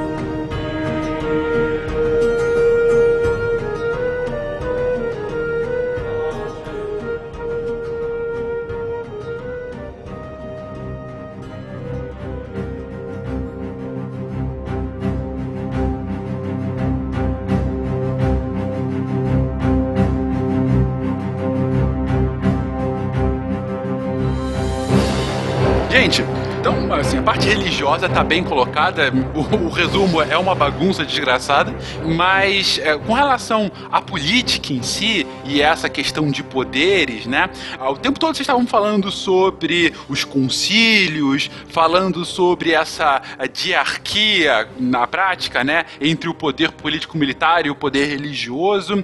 Mas eu queria perguntar para vocês, como é que era o alcance desse poder? Digo, qual é a limitação, então, dessa diarquia é, bizantina? Então, o poder imperial tinha basicamente duas limitações que era já estabelecida pelo costume e pela tradição. A primeira era um juramento que o imperador deveria fazer quando ele fosse coroado, comprometendo-se a respeitar os decretos dos sete concílios ecumênicos. Ok. Os direitos e os privilégios, adivinha de quem? Da igreja. Uhum. Certo? Até porque a gente não comentou, mas o sucesso terreno e espiritual do Império Bizantino vinha da consonância entre o patriarca e o imperador. Eles tinham que estar falando a mesma língua para tudo estar suave na nave. Se começasse a ter algum ruído na comunicação, automaticamente a coisa desandava. E o desandar é o que a gente mais vê durante toda a história do Império Bizantino, né? Uhum. Bom, em decorrência do poder sagrado que ele tinha, o imperador vai ser a fonte de todo o direito e vai ser o único cara que está habilitado para fazer leis, ok? Uhum. Contudo, né, o próprio direito vai apresentar uma grande restrição a esse poder. Ele gerava essas leis, mas ele não estava acima delas, ele estava submetido a elas. Por isso a importância dos códigos jurídicos bizantinos, principalmente um código que vai ser compilado pelo imperador Justiniano, que vai ser o Corpus Iuris Civilis. Vai começar a ser organizado ali por volta do século VI, em nome dele. E ele vai ser dividido em algumas partes. A primeira parte vai ser o Codex, que reunia os éditos imperiais desde o século II, complementado depois pelas novelas, que eram leis lançadas pelo próprio imperador Justiniano. E agora você consegue entender a falha inicial do Spengler, que não era, era novela mesmo, né, Spengler? Meu Deus. É isso aí. Seguido pelo Digesto, que eram opiniões dos grandes juristas, e por fim, as instituições, que seria mais ou menos uma espécie de manual para os estudantes iniciados dos princípios básicos do direito. Aqui é interessante ressaltar que as três primeiras partes eram escritas em latim e as duas últimas eram escritas em grego, para dar aquele toque específico de Bizâncio em relação a isso. E esse Corpus Iuris Civilis vai ser a base para o nascimento de todo o direito latino, especialmente o direito civil, que vai beber lá no direito romano, claro, que existe nos países de origem latina, como o Brasil, a Espanha, Portugal, Itália e assim por diante. Você vê então a lógica invertida aí, na verdade, né? Enquanto que num primeiro momento o Império Bizantino é um caldeirão, uma pletora de grandes influências de todos os lugares do mundo, inclusive principalmente os romanos, chega em determinado momento que eles vão exportar partes fundamentais da cultura que acabou consolidando boa parte da Europa Ocidental. Ele acaba sendo aquele cara que mantém e dá uma garibada no que já tem e começa a espalhar de novo. Dar uma garibada, esse termo histórico tão preciso Não, como maravilhoso. garibada. Eu- é, é um termo histórico. Eu sou um historiador. Eu sou um historiador. Bom, aí a gente comentou ah, essa centralidade eh, de Bizâncio, Constantinopla. Ah, Gente, eu tô falando Bizâncio e Constantinopla porque é a mesma cidade, na verdade. É, só muda o nome porque os nossos queridos imperadores são egocêntricos, né? Então, já sabe. Na verdade, se você procurar no mapa hoje, você não vai achar nenhuma das duas, mas você vai achar a querida Istambul, que é a mesma cidade, pra quem não sabe. Agora, a cidade de Alexandria, que é de um outro egocêntrico maldito, né? Também grego, tá lá ainda hoje. Qual delas? Não tinham 20 e poucas? Acho que eram 21, 22 Alexandrias que ele fundou. Mas se tu fundasse a cidade, que nome tu daria, Matheus? Putz, cara, boa pergunta. Não sei. eu acho que- Badolândia. Ba- É, Barbária. Welcome to Bar- Barbária. Excelente. Com certeza a minha seria Jujubalândia. Jujubalândia não tem. Ou Disney 2. Disney 2. Disney pode 2. ser, pode ser uma boa. Mickeylândia. Ou Nova Disney, né? Pra ficar É, uma coisa no- Nova Disney. Disney, boa. Nova Disney. Boa. Aliás, no Missangas, eu e a Maversiane decidimos que vamos espalhar o disneyismo pelo universo. em Surgiu a religião, é Vou verdade. me Surgiu a converter. Ju. Vou me converter. Beleza. Ololô. Tá Ololô. Bom, mas a gente então já comentou essa centralidade política e militar de Bizâncio e Constantinopla, mas a gente citou rapidamente a questão econômica da centralidade. Vamos voltar um pouquinho nesse ponto para comentar. Gente, o Império Bizantino é um império extremamente mercantil, não é verdade? Sim. Sim, obrigado. De fato. Sim. Na pauta diz que sim. Elabore, sabe? Não, é, o fato dele estar nessa rota de comércio, como a gente já falou, não tem como fugir disso, né? Então a gente vai ter ele sendo a porta de entrada para o Ocidente, trazendo esses produtos vindos do Oriente, né? E vice-versa também. Era uma quantidade de muamba gigante, né, galera? Gigante, cara, Seda, nossa. linho, perfume, joia. Era a ponte da amizade da época. É, a cidade aduaneira, né? Isso quer dizer que o Estado tinha um poder muito forte para controlar isso, né? A gente tá falando de impostos, de taxas, de como que vai ser feita essa troca de produtos e tudo mais. Então você tem uma presença muito forte no Estado. Uhum. A gente vai ter muitos artesãos e comerciantes que vão se organizar em estruturas como guildas, né? Como sindicatos, entre aspas, entre muitas aspas, mas eles vão se organizar em grupos e o Estado então vai supervisionar como que esses grupos vão operar, como essas trocas de mercadoria vão ocorrer. Coisa que vai acontecer muito tempo depois no Ocidente. Porque, diferente da ponte da amizade, que é uma UE, aqui o Estado se fará presente. Aqui é onde, na verdade, o Estado vai conseguir o seu poder. Então é importante que, se ele se abster dessa questão econômica, ele está perdendo uma fatia gigantesca, né? Porque é um poder, efetivamente, um poder de riquezas, um poder econômico. Porque a gente já viu que, é, politicamente e religiosamente falando, é uma bagunça. Uhum. Então, pelo menos aqui, a fonte de riqueza tem que vir de algum lugar e é daqui. Tem que falar que, apesar de ser comercial, a base econômica ainda era uma base agrária. O comércio vai funcionar muito bem para os que vêm de fora. Sim, a gente vai ter peças islâmicas, eh, artigos persas, artigos chineses, mercadorias europeias, indianas, tudo mais. Mas a base ainda é a agricultura. Por isso que muitas vezes as províncias que foram perdidas vão ser retomadas. O norte da África, o Egito, era o celeiro romano e vai ser o celeiro bizantino também. Bom, a gente comentou que existia uma espécie de monopólio para cada atividade, principalmente em relação a, ao artesanato. Como é que funcionava isso? Cada corporação então vai ter um presidente que vai ser escolhido pelos seus membros e esse nome deveria ter a aprovação do prefeito local. Você poderia participar de uma congregação dessa? Você poderia se oferecer, tentar buscar uma vaguinha? Até poderia, você teria que fazer uma petição por escrito, com assinatura de cinco membros já ativos, dizendo que você realmente desempenha aquela atividade com honra, que você tem aptidão profissional para aquilo. Sendo concedida a sua licença, você pagava normalmente uma taxa anual e aí poderia jogar o jogo da corporação. O que, que acontecia se esse monopólio não fosse respeitado? Você poderia ser expulso da corporação, você poderia ter a sua propriedade confiscada, você poderia ter multas em dinheiro, e aí, aqui o mais interessante, seu cabelo e sua barba seriam cortados, o que eram atos humilhantes. Eu seria completamente humilhado diariamente no Império Bizantino,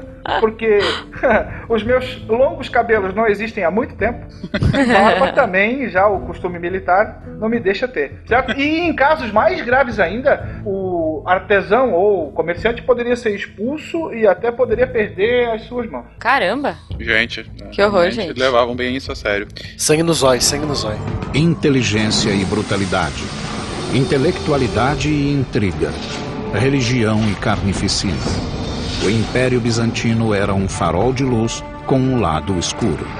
E essa primazia de estar no centro do comércio global, e aqui, gente, pelo amor de Deus, diversas aspas quando a gente falar de comércio global aqui, que é algo. É, estão falando do mundo conhecido na época. É, isso que eu ia falar, do global do momento, né? É, não só global do momento, esse mundo conhecido, só é, Ásia, Europa e África, mas principalmente volume, né, gente? A gente tá falando de itens exóticos. É longe de ser o comércio de hoje, ou mesmo o comércio do século XX, do século XIX, que seja. A gente está falando realmente especiarias comercializadas, né? Mas o Império Bizantino tem essa primazia ao longo de quase toda a sua duração, mas ela aos poucos vai perdendo lá por volta do final da sua existência, já pro século X, XI, sendo substituído por outras cidades, em especial Veneza. Por que essa substituição, William? Bom, a gente vai ter um período que nós vamos comentar, creio eu, no futuro próximo, lá na Idade Média, que é o período das cruzadas, onde você tinha a justificativa de libertar a Terra Santa dos infiéis. A quarta cruzada teve um objetivo completamente diferente. A quarta cruzada, então, tinha como principal tento dominar Constantinopla, né? Você abocanhar essa fatia de comércio e vai ser patrocinada principalmente pelas cidades que eram consideradas os últimos portos cristãos europeus, que são cidades que estavam localizadas na velha bota na Península Itálica, principalmente Veneza. Então, basicamente,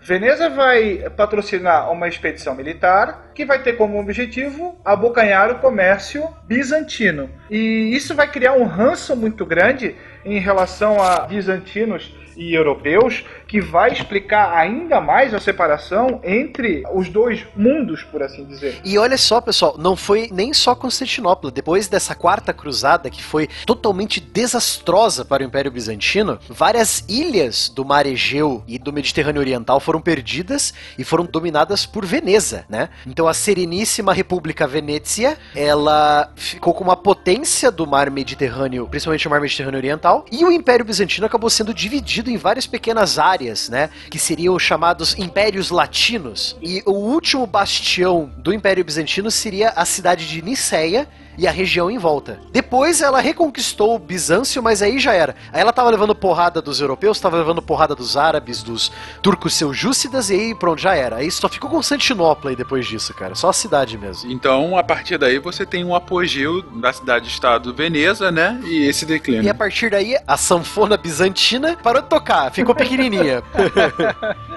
William, você tinha falado um pouquinho antes que, apesar dessa grande preponderância do comércio no território bizantino, Sim, sim. ainda assim a economia era baseada largamente na agricultura, certo? Certo. Se é baseada na agricultura, a gente está falando em um momento em que o sistema agrícola econômico é altamente vinculado à existência de escravidão. Porque, enfim, em geral, nos grandes impérios, esses grandes latifúndios, muitas aspas aí, mas esses grandes latifúndios, eram servidos de escravos, né? Ainda mais o sistema baseado na Roma Antiga, né? E é esse o ponto que eu queria colocar, o Barbado.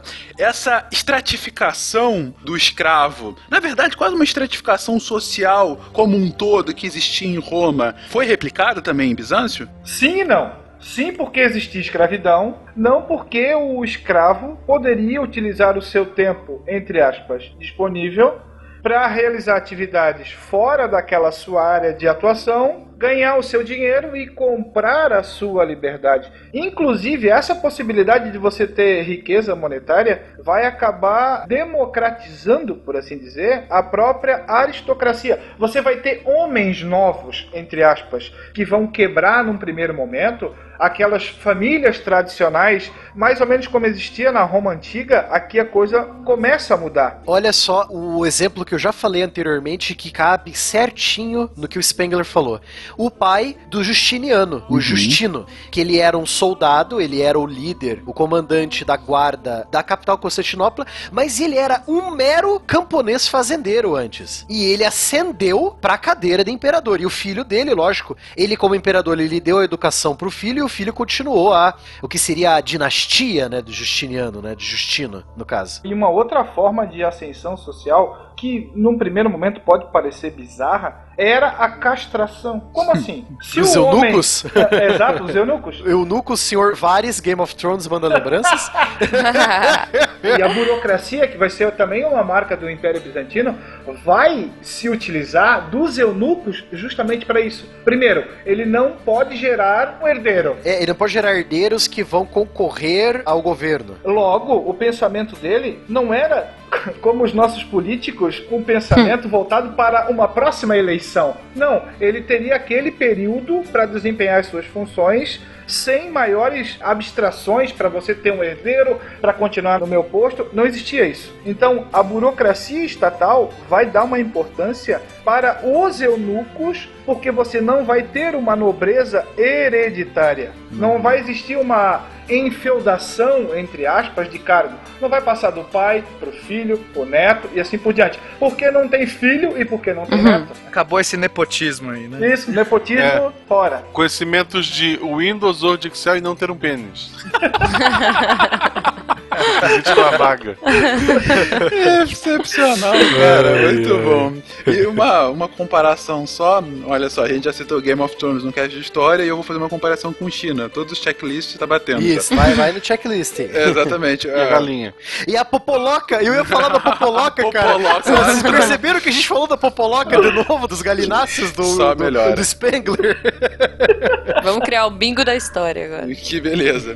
Com relação a essa burocracia de eunucos, na verdade, pode ter sido uma influência chinesa ou simples coincidência, aí realmente é, é um chute. A gente vai ver lá no cast de China que durante a ascensão chinesa e estabelecimento de uma burocracia, os mandarins, que eram os eruditos, aqueles que sabiam ler, em geral eram preferivelmente eunucos, com uma justificativa muito similar a essa que é dada pelos bizantinos, né? Inteligência e brutalidade. Intelectualidade e intriga. Religião e carnificina. O Império Bizantino era um farol de luz com um lado escuro.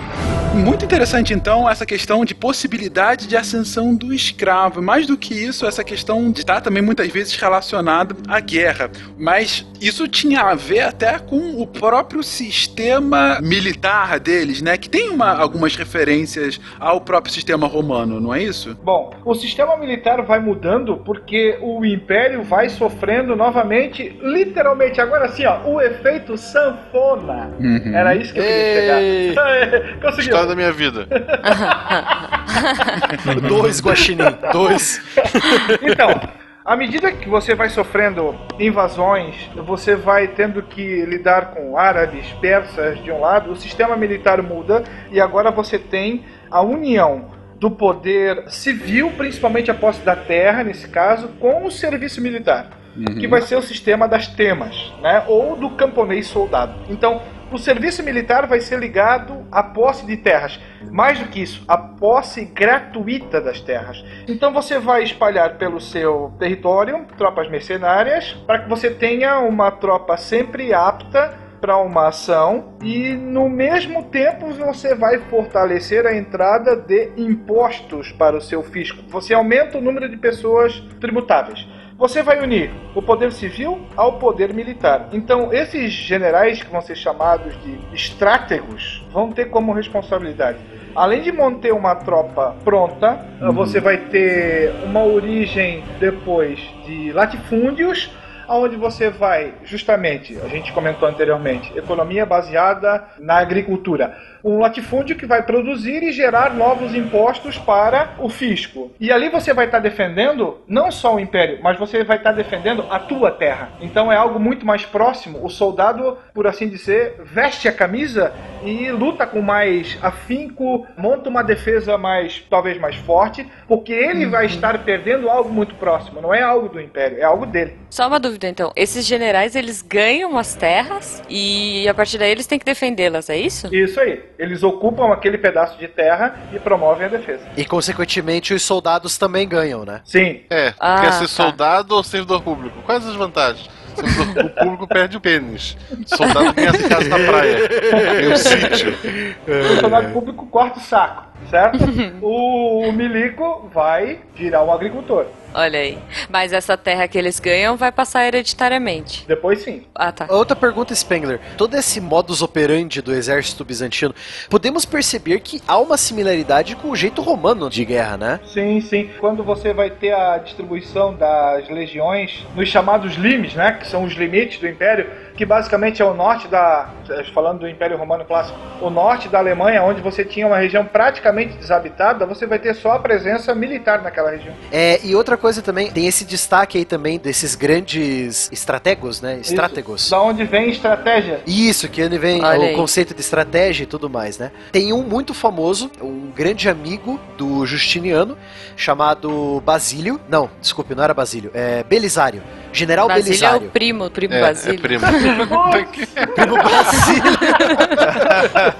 Excelente. Então, o Belisário, ele vai receber a missão de reconquistar as cidades de Roma e transformar o Império Oriental no Império Romano novamente, né? Porque Justiniano ele tinha essa pulga atrás da orelha. Pô, eu sou o imperador romano, mas eu não tenho Roma. Como isso, né? Então, o Belisário ele vai fazer o, entre aspas, o trabalho sujo, né? Ele vai comandar as tropas, vai reconquistar o norte da África, vai reconquistar o sul da Espanha, vai reconquistar a metade da bota, né, da boa e velha bota da Itália. Então é um famoso strategos, né, um famoso general dessa época. Você falou de mercenários, né? Isso aí. Legal fazer uma ligação com uma outra série também que o pessoal adora, a Vikings, né? Hum, O Império Bizantino tinha mercenários vikings, a Guarda Vangariana, que era uma das principais forças de defesa da capital Constantinopla. É E mesmo? esses vikings vieram navegando pelos rios da Rússia, né? Eles vieram da Suécia, da Noruega e da Dinamarca. Eles navegaram o Mar Báltico, pegaram os rios da Rússia, pegaram o rio Volga, entraram no Mar Negro e chegaram em Constantinopla, fizeram acordo com o imperador,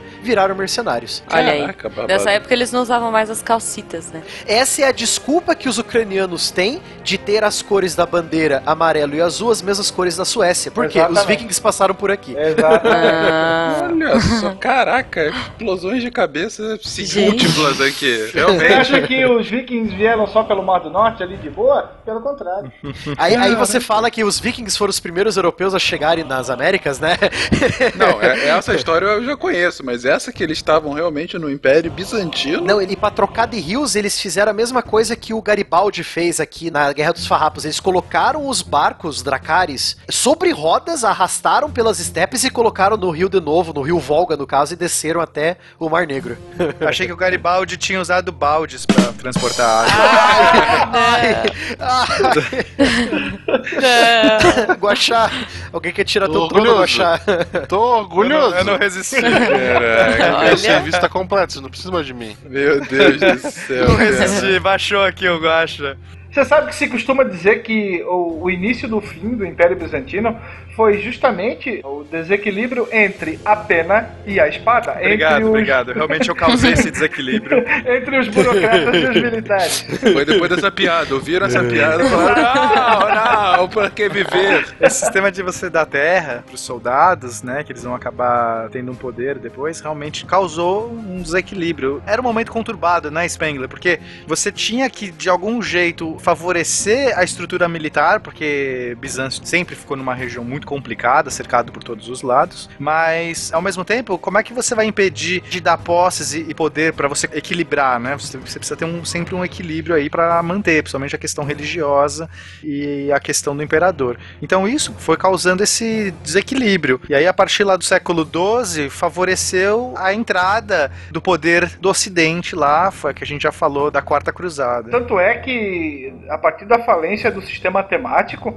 a gente vai ter um novo sistema sendo desenvolvido chamado de pronoia, que se assemelha muito à situação do feudalismo ocidental, com algumas diferenças. Mas assim, como é que funcionaria? Você vai transferir direitos para pessoas que lutavam para você, né? E além da transferência da terra, as pessoas que habitavam e cultivavam aquela terra, você vai ter o direito de receber tributos antes pagos ao império, agora vai ser pago para você. Assim, parece um feudo, mas quem te concedia isso era o Estado. E você não poderia dispor, você não pode vender, você não pode anexar, você não pode dividir, você vai ficar com aquilo ali. Foi fazendo uma fragmentação né, daquele império. Sim, provavelmente influência já dos ocidentais Sim. sobre o território bizantino. Enfim, a gente já está indo inclusive para o final do Império Bizantino, mostrando inclusive alguns motivos da sua decadência, né, do porquê desse seu perigeu. Mas antes disso, um dos pontos que eu acho mais interessante na história dos bizantinos é justamente a sua herança cultural, em especial arquitetônica, que é muito emblemática, né? E que eu acho legal é o seguinte dessa questão arquitetônica, né? Como nós já estamos nos aproximando do fim do Império Bizantino, né? Depois da Quarta Cruzada, o único território que Bizâncio ainda segurava eram as cidades de Constantinopla e Niceia, uma nos Balcãs, perto da Grécia, e a outra na Anatólia. E essa região foi diminuindo, foi diminuindo. Aí chegaram os turcos otomanos. E por fim, em 1453, a força de canhões, as muralhas de Constantinopla caíram, né? Só que a questão legal da arquitetura é a seguinte: os otomanos adoravam a arquitetura bizantina. Tanto que muitas coisas que os otomanos vão construir vai ser uma combinação da arquitetura bizantina com a arquitetura árabe. Então é uma coisa muito legal de se ver, sabe? Principalmente nos Balcãs e na Anatólia. A própria catedral de Santa Sofia, né, a Hagia Sofia, é uma das coisas mais incríveis assim em termos de arquitetura, em pluralidade de influências, porque ela vai beber tanto da arquitetura ocidental, que vai ser um dos pilares mais fortes da arte medieval, que a gente até vai acompanhar em castes futuros, e a gente vai ter também a influência da arquitetura persa. Então, é, essa junção dessas duas arquiteturas, a ocidental mais a- essa oriental, vai criar realmente estruturas lindas, assim, de uma beleza estupenda, que vai até hoje, né? A gente tem as peregrinações ali para a Catedral de Santa Sofia, é espetacular, né? Não só a Catedral de Santa Sofia, a arquitetura no geral, mas esse é o, o símbolo máximo, né? A Catedral de Santa Sofia, uma das maravilhas aí do mundo medieval, né? É isso que eu ia falar, uma das maravilhas do Civilization que se pode construir. É isso que eu ia falar. Vocês ficam falando aí, Hagia Sofia, rotas de comércio. Gente, eu quero jogar Civ. Acho que a gente podia É. parar Eu já, aqui. já deu vontade de jogar assim. O legal é que a única coisa que os otomanos mudaram em Hagia Sofia foi eles incrementaram ela colocando quatro minaretes costumeiro em mesquitas, né? E substituíram o símbolo do domo maior por um crescente, né? Só. O resto tá inteirinho. Isso é muito legal, né? Não é o- a praxis, assim. Normalmente o pessoal chega, domina e destrói aqueles símbolos. O- Os otomanos, eles vão fazer muito isso. Eles vão conquistar a cidade. Só que muitas construções religiosas, eles não vão destruir.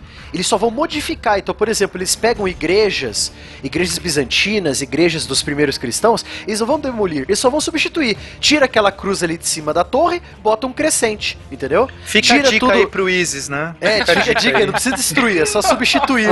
Muda ali, cara. Põe, pinta lá o seu símbolo, tá tudo bem. Da hora. É, re- é, repinta as paredes, tira as estátuas dos santos, pronto. Guarda, Fala. né? Guarda, não destrói a estátua. Deixa guardadinha, porque depois, quando reconquistarem, vai- você vai põe que de depois novo. muda de ideia. É.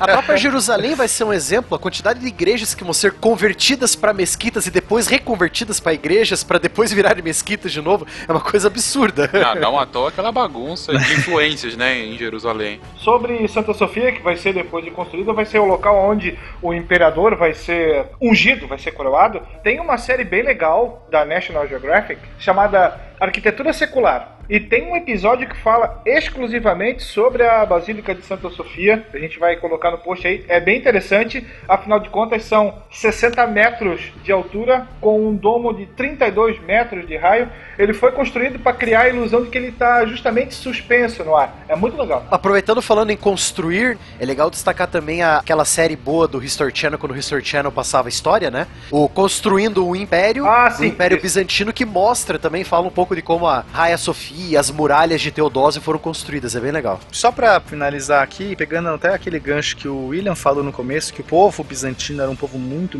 místico, tinha todo esse misticismo por trás, a arte vai se refletir nisso. Então, vai ser essencialmente uma arte religiosa. E acho que a forma, a expressão máxima dessa arte vai ser o mosaico. E são mosaicos também que sofrem influência dos persas, dos árabes, e vão ser mosaicos muito intrincados, muito belos, com uma técnica bastante rebuscada, tentando mostrar cenas da religiosidade, cenas de Cristo, cenas da Bíblia. Então vai- essa influência religiosa vai estar muito presente na arte. Olha aí. E tinha Ouija e galos envolvidos nessa arte? É, eletromancia, botar o dedo na tomada, é isso aí. Você sabe que foi observando alguns mosaicos bizantinos que eu acabei notando na época que eu era mais hardcore, que você tem a presença de santos com trajes militares nos mosaicos bizantinos, coisa que você não via antes. Então você vai ter imagens, agiografias com um santo portando um escudo, portando uma lança, portando uma panóplia de oficial do exército. Aí que vem nosso querido amigo Jorge, né? Exatamente, que é da Capadócia, que é um santo que tem a raízes bizantinas e basicamente aí como é que você explica isso? Numa das dinastias que a gente teve de imperadores, nós tivemos militares assumindo o o poder. Logo, essa aristocracia que tinha, sei lá, um ethos guerreiro, passou a criar as suas formas de expressão para que eles se identificassem. Então, o que, que começa a aparecer? Justamente o culto aos santos guerreiros e a mudança dessa iconografia, dessa arte. Então, aquele mártir que era um mártir salvador, que era um mártir pacífico, passa a ter o seu background militar, certo? Então ele vai estar ali presente com uma lança, com um escudo, com uma armadura, com uma panóplia de alto oficial bizantino. E aí a representação mais clara que a gente tem, São Jorge, que é um cavaleiro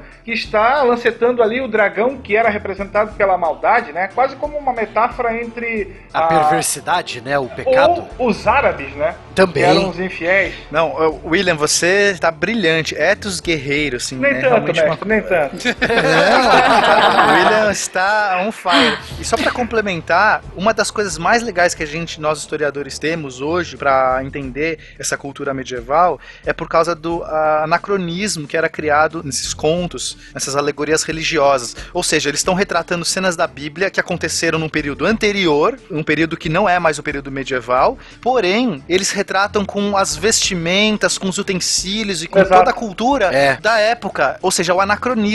Eu vou mostrar o guerreiro lá romano vestindo roupas da minha época, eu vou mostrar Cristo usando trajes e utensílios da minha época. E assim a gente consegue entender a própria época. Isso é realmente demais, assim, esse anacronismo criado. Pena, isso é muito legal de ver também, principalmente na Inglaterra. São Jorge, possivelmente um soldado romano, em fins do Império Romano Ocidental, que vivia na Capadócia, né? Virou santo, um santo guerreiro. E olha só, ele foi parar lá na Europa como santo padroeiro da Inglaterra. E até hoje você tem quadros e retratos de São Jorge com a full plate armor, né? Aquela armadura do Cavaleiros da Alta Idade Média, né? De placas e elmo de competição. Com uma baita de uma lança de justa enfiando num dragão. Aí vocês vão falar, Exatamente. ah, você tá falando de São Jorge, você tá falando de Umbanda, não sei o que, não sei o que. Ah, tá, legal. De É, só, pra, só pra lembrar, São Jorge é o santo padroeiro da Inglaterra, tá? Só pra lembrar você. É, mas quando foi feito aquela reforma do. Agora eu não vou lembrar datas, mas eles queriam tirar alguns santos que estavam com demais, né, pra se focar na Igreja Católica. O São Jorge era um que ia cair porque sua história era fantasiosa demais. e foi um padre brasileiro que defendeu pra continuar porque ele era muito. Acho que era do Rio de Janeiro, se não me engano. Ele era corintiano. Porque ele no Brasil. porque no Brasil ele era muito cultuado e tal, então aí deixaram. Não, o, o Barbado falando, ai, no tempo que a History contava a história, pô, o São Jorge mora na Lua. São Jorge Aliens tá aí, na lua, cara. É. Melier já brincava com São Jorge. Não tô dizendo que são aliens, mas são aliens. Exatamente. Mas no próprio a- a- a ciclo arturiano, a gente vai ver todos os cavaleiros do Rei Arthur retratados também com essas armaduras da época medieval, quando a gente Sim. vai ter aí a retomada. Então, putz, é realmente demais assim esse anacronismo que é criado. Gente, então a gente comentou aqui sobre um pouco de tudo dos bizantinos, esse povo desconhecido, mas nem tanto como o William colocou logo no início. De fato, eles tiveram uma influência muito grande no desenvolvimento europeu ocidental e posteriormente nosso próprio. E num resumo da história deles, você teve então esse início do Império, de fato, quando ele se estabeleceu logo após a queda do Império Romano Ocidental, ou um pouco antes, como a gente colocou, ganhou uma proporção de praticamente todo o Mediterrâneo e um pouco do Oriente Próximo. Teve o seu apogeu mais ou menos nos anos 800 ao ano 1000 da Era Comum e vai depois caindo em declínio, vai perdendo influência, vai perdendo o controle do Mediterrâneo, chegando de fato ao fim da sua existência lá no meio do século XV. Olha só, a gente falou de um império que começou mais ou menos no século 4, 5 e ele vai cair de fato somente no meio do século XV 15 com a queda de Constantinopla, o que marca ao mesmo tempo, você vê, era um império que começou do seio do Império Romano e criou uma proporção tão grande que por muito tempo a história positivista coloca a queda do Império Bizantino, a queda de Constantinopla, como um marco do fim da Idade Média e o início da Idade Moderna, né? Perfeito, Fencas. E nossa tarefa hoje é começar a retirar esses marcos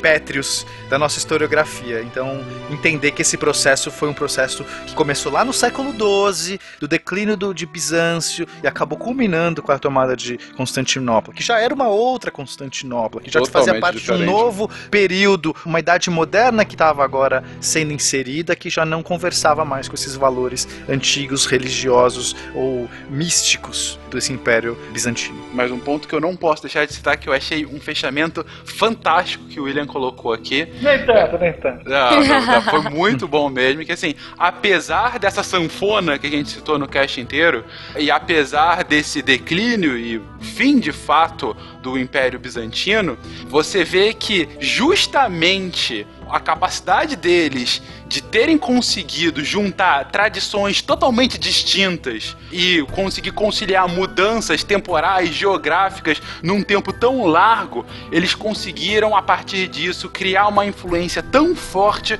mas tão forte que mesmo o império não existindo mais, eles influenciaram muito a nossa história. Ou seja, isso é uma das características mais presentes, justamente daquilo que eles mais bebiam do oriental, que é a própria imortalidade do império mediante a sua influência no restante da história. Cara, lindo, William. Adorei esse último ponto. Nem É isso mesmo. É a metamorfose ambulante que o Raulzito falava. Exatamente. É, Byzantium foi sabendo ter um jogo de cintura, rebolar pra cá, rebolar pra lá, pra se perpetuar. E continua se perpetuando até hoje com a sua influência. Exatamente. E agora, eu vou cantar pra vocês uma música de Roberto Carlos que se chama Bizantina, Bizantina, Bizantina de Jesus. Não sei se tu me amas, pra que tu me seduz? Eu não canto mais esse negócio de Florentina, Florentina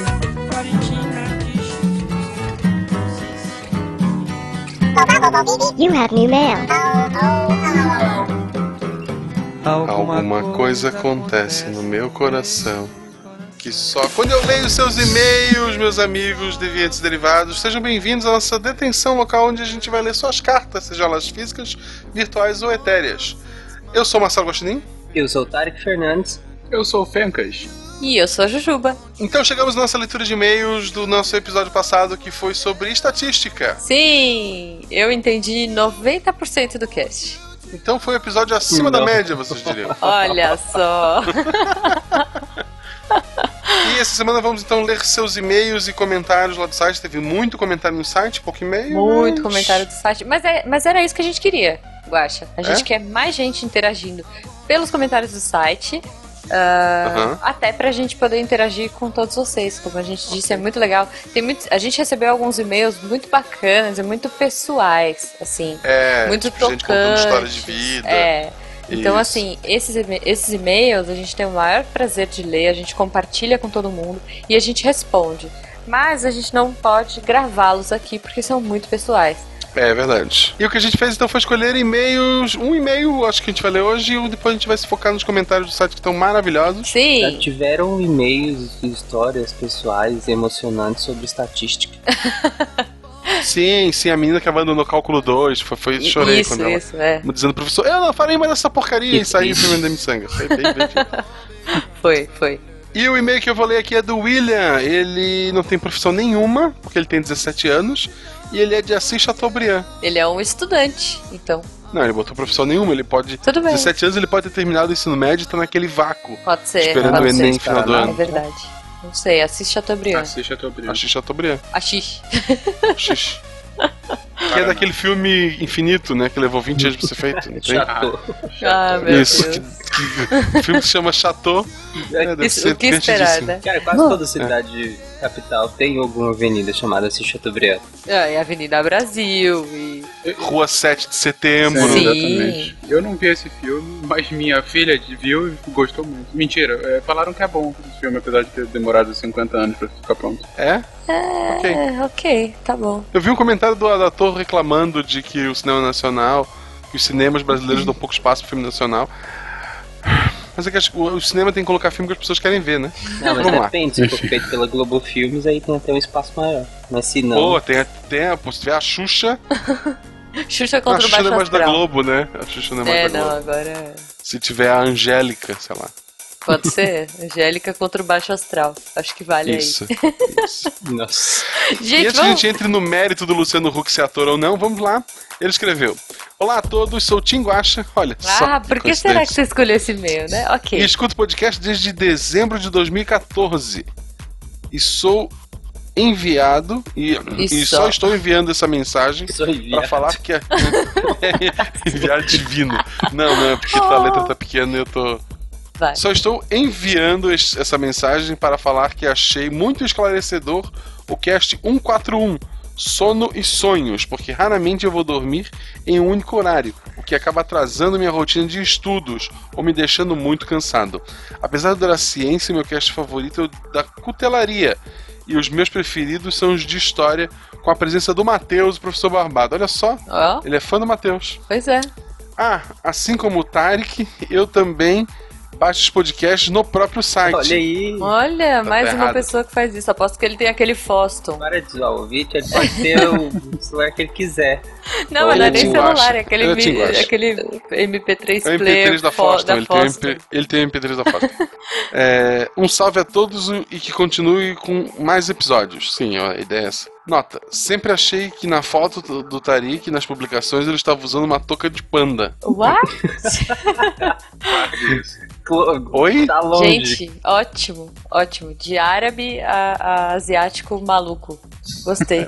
Tá tudo lá, tá tudo lá naquela região longe da gente. Isso. Então, muito obrigado, William. Obrigado por ser tinguacha, por esse bom gosto e ver se Ah, baixa os podcasts direito. Nada, ele baixa. O, que- o importante é que ele escuta. Muito obrigado, Exatamente. William. Continue escutando a gente. Você tem o nome do- de um dos nossos historiadores. Exato. Um dos, um dos dos casts. 20 moradores de Gaspar tem esse nome. Isso. É, tem o Guaxa e ele, eles são vizinhos. É só isso que tem na cidade. Gente, Isso. então deixa eu aproveitar e ler o meu, meu comentário. Eu quero pegar. Ó, eu peguei lá do site deviante.com.br. Entrem lá e comentem no post. O meu comentário é do Thiago Sotero. Ou Thiago Jedi. Depois desse cast, descobri que 90% das vezes que vejo uma estatística, ela não vale nada em 75% das vezes. E que, em 100% dos casos onde existe estatística, são para nos manipular e que em 95% das vezes o SciCast é o primeiro podcast que eu baixo às sextas, mas em 50% das vezes é o segundo que eu escuto, mas não deixa de ser um dos que eu mais curto. Olha só, Thiago, como assim? 95% das vezes você baixa primeiro e escuta depois? O que, que você acha disso? 50% das vezes é o segundo a ser escutado que ele falou? É, é o segundo a ser escutado.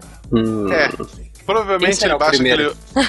que dúvida. É, é aquele outro podcast grande lá que tem. Isso, dois Tem gordos. mais gordo que a gente. A gente fica comendo vegetal, dá nisso. A gente acaba tendo menos poder de atração. Entendi. Já que a atração é A gente massa. precisa. né? a gente- mas, mas nós somos mais. Se a gente juntar o nosso peso, será que não dá? Teu, da Ju- teu Juba, infelizmente, não ajuda em nada. Ah, é? Tá bom. Então eu vou começar a comer É. bacon e, e- e hambúrguer Isso, a partir de agora isso. pra gente atingir a Isso. meta e fazer o Thiago ouvir a gente em primeiro. Para de tomar chá de alface que não tá adiantando. Tá bom. Vou comer bolo e, e hambúrguer só. E aí, quem sabe? Thiago, será que assim você vai escutar a gente primeiro? Tan, tan, Ah, tan. escuta primeiro, escuta segundo. O que importa é que ele escuta a gente. É, no sabe quando tu guarda o melhor do prato pro final? É verdade, faz sentido. Entende? É, você come o arroz e deixa a batata frita pro final. Ninguém faz isso, gente. Eu faço Eu deixo isso. no meio. Não, Tarek, você come é, beterraba. gente, o melhor do, do- da refeição você tem que comer no meio dela, nunca no início. Você tá Por com muita quê? fome, você não vai aproveitar muito o sabor. Tá. Come pô, um pouquinho, passou aquela fome muito grande, agora você pode aproveitar. E outra, você já pegou vários sabores no início e agora você pode sentir o sabor de fato das coisas mais gostosas. E no fim você já comeu muito, tá? Aí você come o que já não é tão bom assim. Sim, então gente. sempre o melhor é no meio. Sim. A melhor ideia é só colocar no prato que foi realmente muito bom. É, é, é, eu acho bom também. E este, Cara, minha eu boa como- que momento eu vou comer a salada? Este Nunca. Este é o Tarek que tenta nos ensinar como é o certo de comer. Obrigado, Tarek. Entendi. O Tarek, o Tarek ensinando como aproveitar a vida. É isso aí. O, o meu médico disse pra eu nunca mais voltar no, no, no, no consultório. Como assim? Ele falou pra mim assim: olha, pra começar, tu perde 20 quilos e volta. Pô, tá mesmo, né? Nunca mais vou voltar. É, Ah, pronto. Então vamos pro próximo recadinho agora. Falaremos do Yuri Montoyama. O Yuri elogia o cast sobre estatística, assim como o outro que o Dragões de Garagem produziu, ou seja, a gente também tá muito bom deles. E ele agrega, colocando sobre um ponto interessante que a gente não falou tanto no, no cast, que é sobre o valor P. Assim como a gente comentou no cast, ele coloca que tem essa, essa confusão entre correlação de causa e efeito é, por conta de uma confusão sobre a utilização do valor P como uma forma de encontrar a diferença estatística entre esses grupos. E ele arrisca dizer que 90% das intervenções médicas, ou seja, ele está usando uma estatística da cabeça dele que ele está colocando 90%, mas tudo bem, a gente pode. Justo. Mas ele arrisca dizer que 90% das intervenções médicas são baseadas em interpretações equivocadas sobre os dados, pois usa-se muito valor P para identificar diferenças entre grupos na verdade ele não nos diz isso. E no final é engraçado que, é, que muitas das evidências científicas que se usa como base é, são atualmente formuladas com um grande erro de interpretação estatística, ou seja, a gente chega a conclusões equivocadas a partir dessa visão é, é, errada justamente sobre o que, que quer dizer esse valor P.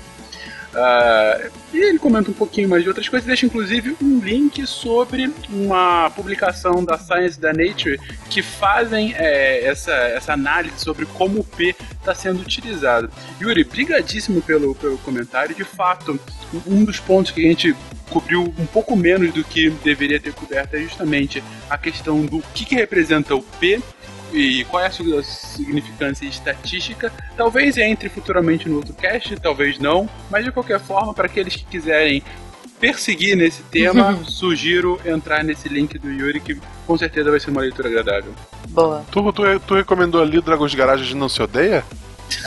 É claro que não, Guaxa. Só no final de Ah, é semana. sério? Eu tô criando treta com eles à toa? Pois é isso é. mesmo? É, de uai. semana, Do, do semana mesmo é jeito que você cria com o Andrei. É, não, é. não, não fale do Andrei, não fale do Andrei e aquele pessoal. Não, Ali como é que pessoal. é? É tipo Procurando Dory lá que tem o podcast são amigos, não comida, sabe? Tipo, peixes são amigos. Não, Não, deu, né? Ok. Não, eu tentei, tá bom. Ok, tipo, Não, não, pomos dragões de garagem, é isso? Ok, sobre a questão dos dados médicos e a variação no P, é, na- acho que talvez nós falaremos sobre isso num futuro cast, talvez, sobre biomatemática ou sobre a aplicação de dados é, matemáticos, principalmente na área médica, futuro da medicina. Quem sabe futuramente. Biomatemática é tipo árvore calculadora?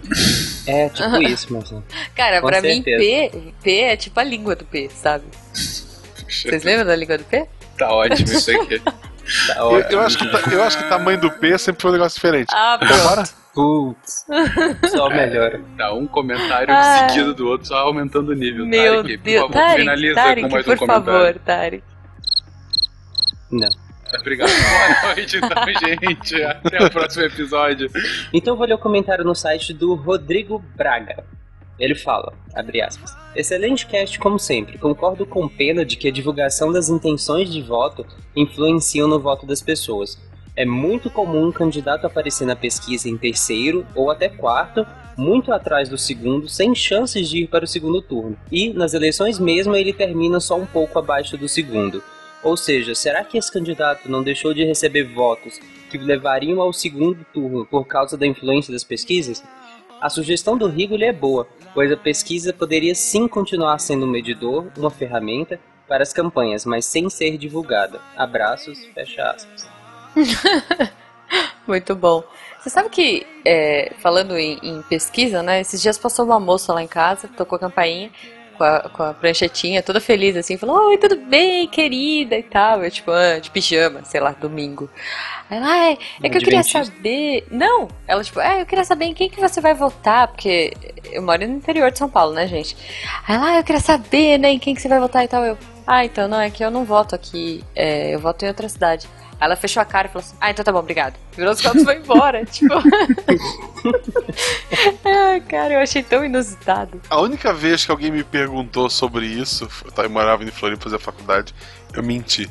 Como assim? Você Pronto. falou que ia votar numa pessoa Eu falei. PSTU. Eu falei, não, eu vou votar no PSTU. Eu faço, eu faço geografia. Ok. Eu vou votar no PSTU. É é- são por pessoas como vocês que, que existem a margem de erro, gente. Pra mais, é, exatamente. Nós somos Mentira, a mais não, judia. por isso não, Não, por favor. não. Mas gente, não acreditem nisso. Mas é por outra coisa. Sim. Eu tô fazendo a minha parte pelo É socialismo. dois pontos percentuais, a Jujuba pra cima, e o Jujuba e Marcelo pra cima ou pra baixo. Eu tava na faculdade de geografia bem no começo. Eu realmente votaria nele se eles tivessem alguma chance. Justo. Porque é triste tu ver lá a Cara, pesquisa de intenção. mundo- Pesquisa de intenção de voto e tá lá, Jujuba, 0%. Se porra, nem a mãe dela vai votar nela. Triste isso, cara. Mas então, olha só, Não, mas não se- se guiem por isso, gente. É, Guiem então. pelo que você acredita, Exatamente. pelas propostas Siga que seu você coração. acha correta. Não, É, é, porque- sério. siga seu coração. Porque se a gente. Mesmo. E eu entendo, a- isso foi falado no cast que muitas vezes a gente olha e vota no que tá ganhando, até por uma questão é, muitas vezes neurológica. Mas não faça isso. Olhe as propostas. Se você concorda com aquelas propostas, se, se farão da sua vida e da sua comunidade melhor, vote, independente da quantidade de votos que essa pessoa possa vir a ter ou não. Exatamente. Se, mesmo que ele não seja eleito, é, você mostra para aqueles candidatos que estão mais na frente, que você não concorda, que você não tá concordando com eles, mesmo que o que você votou não seja eleito, entendeu? É, isso vai fazer com que eles corram atrás, né? E se você mora em Anápolis, Tarek Fernandes, Boa. vereador, próxima eleição. Isso. Boa. Mas um ponto, Por um mundo mais beterraba. um ponto importante que o Tarek falou é que, é, além de você mostrar que você não está concordando com os candidatos que estão nos primeiros eh, lugares da pesquisa, você está dando força para um pensamento que você mesmo acredita, o que pode promover o debate Sim. enviesado para o lado que ele defende, alguma pauta, alguma bandeira que ele defende que anteriormente nem mesmo é, discutido tá. Eu dou um exemplo claro aqui que aconteceu nas eleições, da primeira eleição da Dilma, em que a ascensão da Marina como candidata de terceira via fez com que pela primeira vez na história de uma eleição presidencial o debate de meio ambiente fosse relevante. Por quê? Porque Exato. essa era uma pauta forte da Marina. E aborto também. E, e aborto por Levando outra pauta, ju- exatamente. Então, assim, você vê que são bandeiras que o mainstream pode não estar prestando atenção, mas a partir do momento que você levanta pautas que anteriormente eram desprezadas, ainda que seu candidato não ganhe, você está fazendo com que aquilo seja debatido. Então aquilo possa de alguma forma avançar para um lado que você defenda. Assim, é bom É, isso nas eleições americanas, a importância do Bernie Sanders, por exemplo. Exatamente. Ele, ele não conseguiu a, a- indicação do partido, mas ele forçou a Hil- a Hillary Clinton a ir para um lado muito mais esquerda do que ela de fato é. Exatamente. É legal também lembrar, pra fechar, que se o candidato defende coisas idiotas, tipo, ah, eu sou a favor da família, eu sou a favor da vida, ele provavelmente é um babaca, porque o cara que é a favor da vida significa que ele é contra aborto, e o cara que é a favor da família, ele é contra homoafetivos. Sim. Eu achei um pouco Mas na verdade- Mas ok. Não, é o cara. Por que alguém seria contra a família? O cara que É. fala, sou a favor da família, porque. obviamente. Tem exceções? Deve ter. Na O dúvida, é usar esses termos gente- genéricos, né? Eles usam termos genéricos. É, termo genérico. Abrir é. pra interpretação. Exatamente. É. Gente, mas a, a gente tá- a gente começou a falar de coisas muito sérias, né? Enfim, estamos Eu acho que tinha que enviesando. cortar tudo isso. Eu também acho. Estamos enviesando para um lado Inclu- político. incluindo a Dilma, tinha que cortar ali. É, não sei, não sei. Eu, eu, Ela nem, nem, nem presidente ela é mais. É sim. eu gosto muito da parte que Polêmica. você falou do voto no Tarek. E aí eu queria deixar aqui uma sugestão para que os ouvintes na semana que vem criem o slogan da campanha do Tarek. Olha aí. É verdade. Fica aí minha dica, ouvintes. Por favor, participem, postem aí nos comentários a campanha do Tarek e quais são os planos de governo dele se ele for eleito presidente. O prefeito de Anápolis. eleições eu vou fazer um. um, um, um- É. Vou fazer Lembrando, campanha no Twitter pela minha. Posso já sugerir uma? fins de- Posso já sugerir uma desde para fins, de, para fins de processo, etc e tal, esta candidatura não existe, é só uma piada. tá? Isso, Mas- por Mas eu posso favor. gente. primeira então? Por favor. Tarek 2016, mais beterraba pra vocês. Jesus. Meu Deus. Ai, excelente. Bom, pessoal, Não. então é isso. Né? Tarek vereador para espalhar essa dor. Meu Ai. Deus. Então, pessoal, vocês já tiveram uma amostra aí. Eu vou pensar essa semana, vou postar lá nas redes sociais. Então, muito obrigada, gente. Vamos nessa?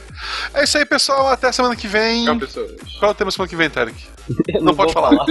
Ah, então é isso, pessoal. Até, Até, semana que vem, pessoal. Se estiverem vivos, nos encontramos aqui A gente novamente. sempre, é, Ou a gente não. Do céu. encerra com essa nota de felicidade do Tarek, né? É, é, é o bordão. Eu acho que seria mais fácil a gente fazer um slogan do Tarek, tipo, sei lá, se ele tivesse uma funerária do que. O Tarek, o Tarek ele abraçou tanto personagem que ele criou um bordão. Ele acha que tá no Zorro total já. Sim.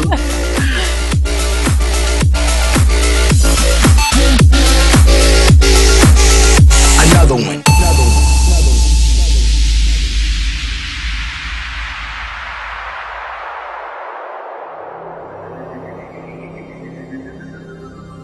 Se a ciência não for divertida, tem alguma coisa errada. Tem que ser divertida. A coisa mais divertida que tem é a ciência.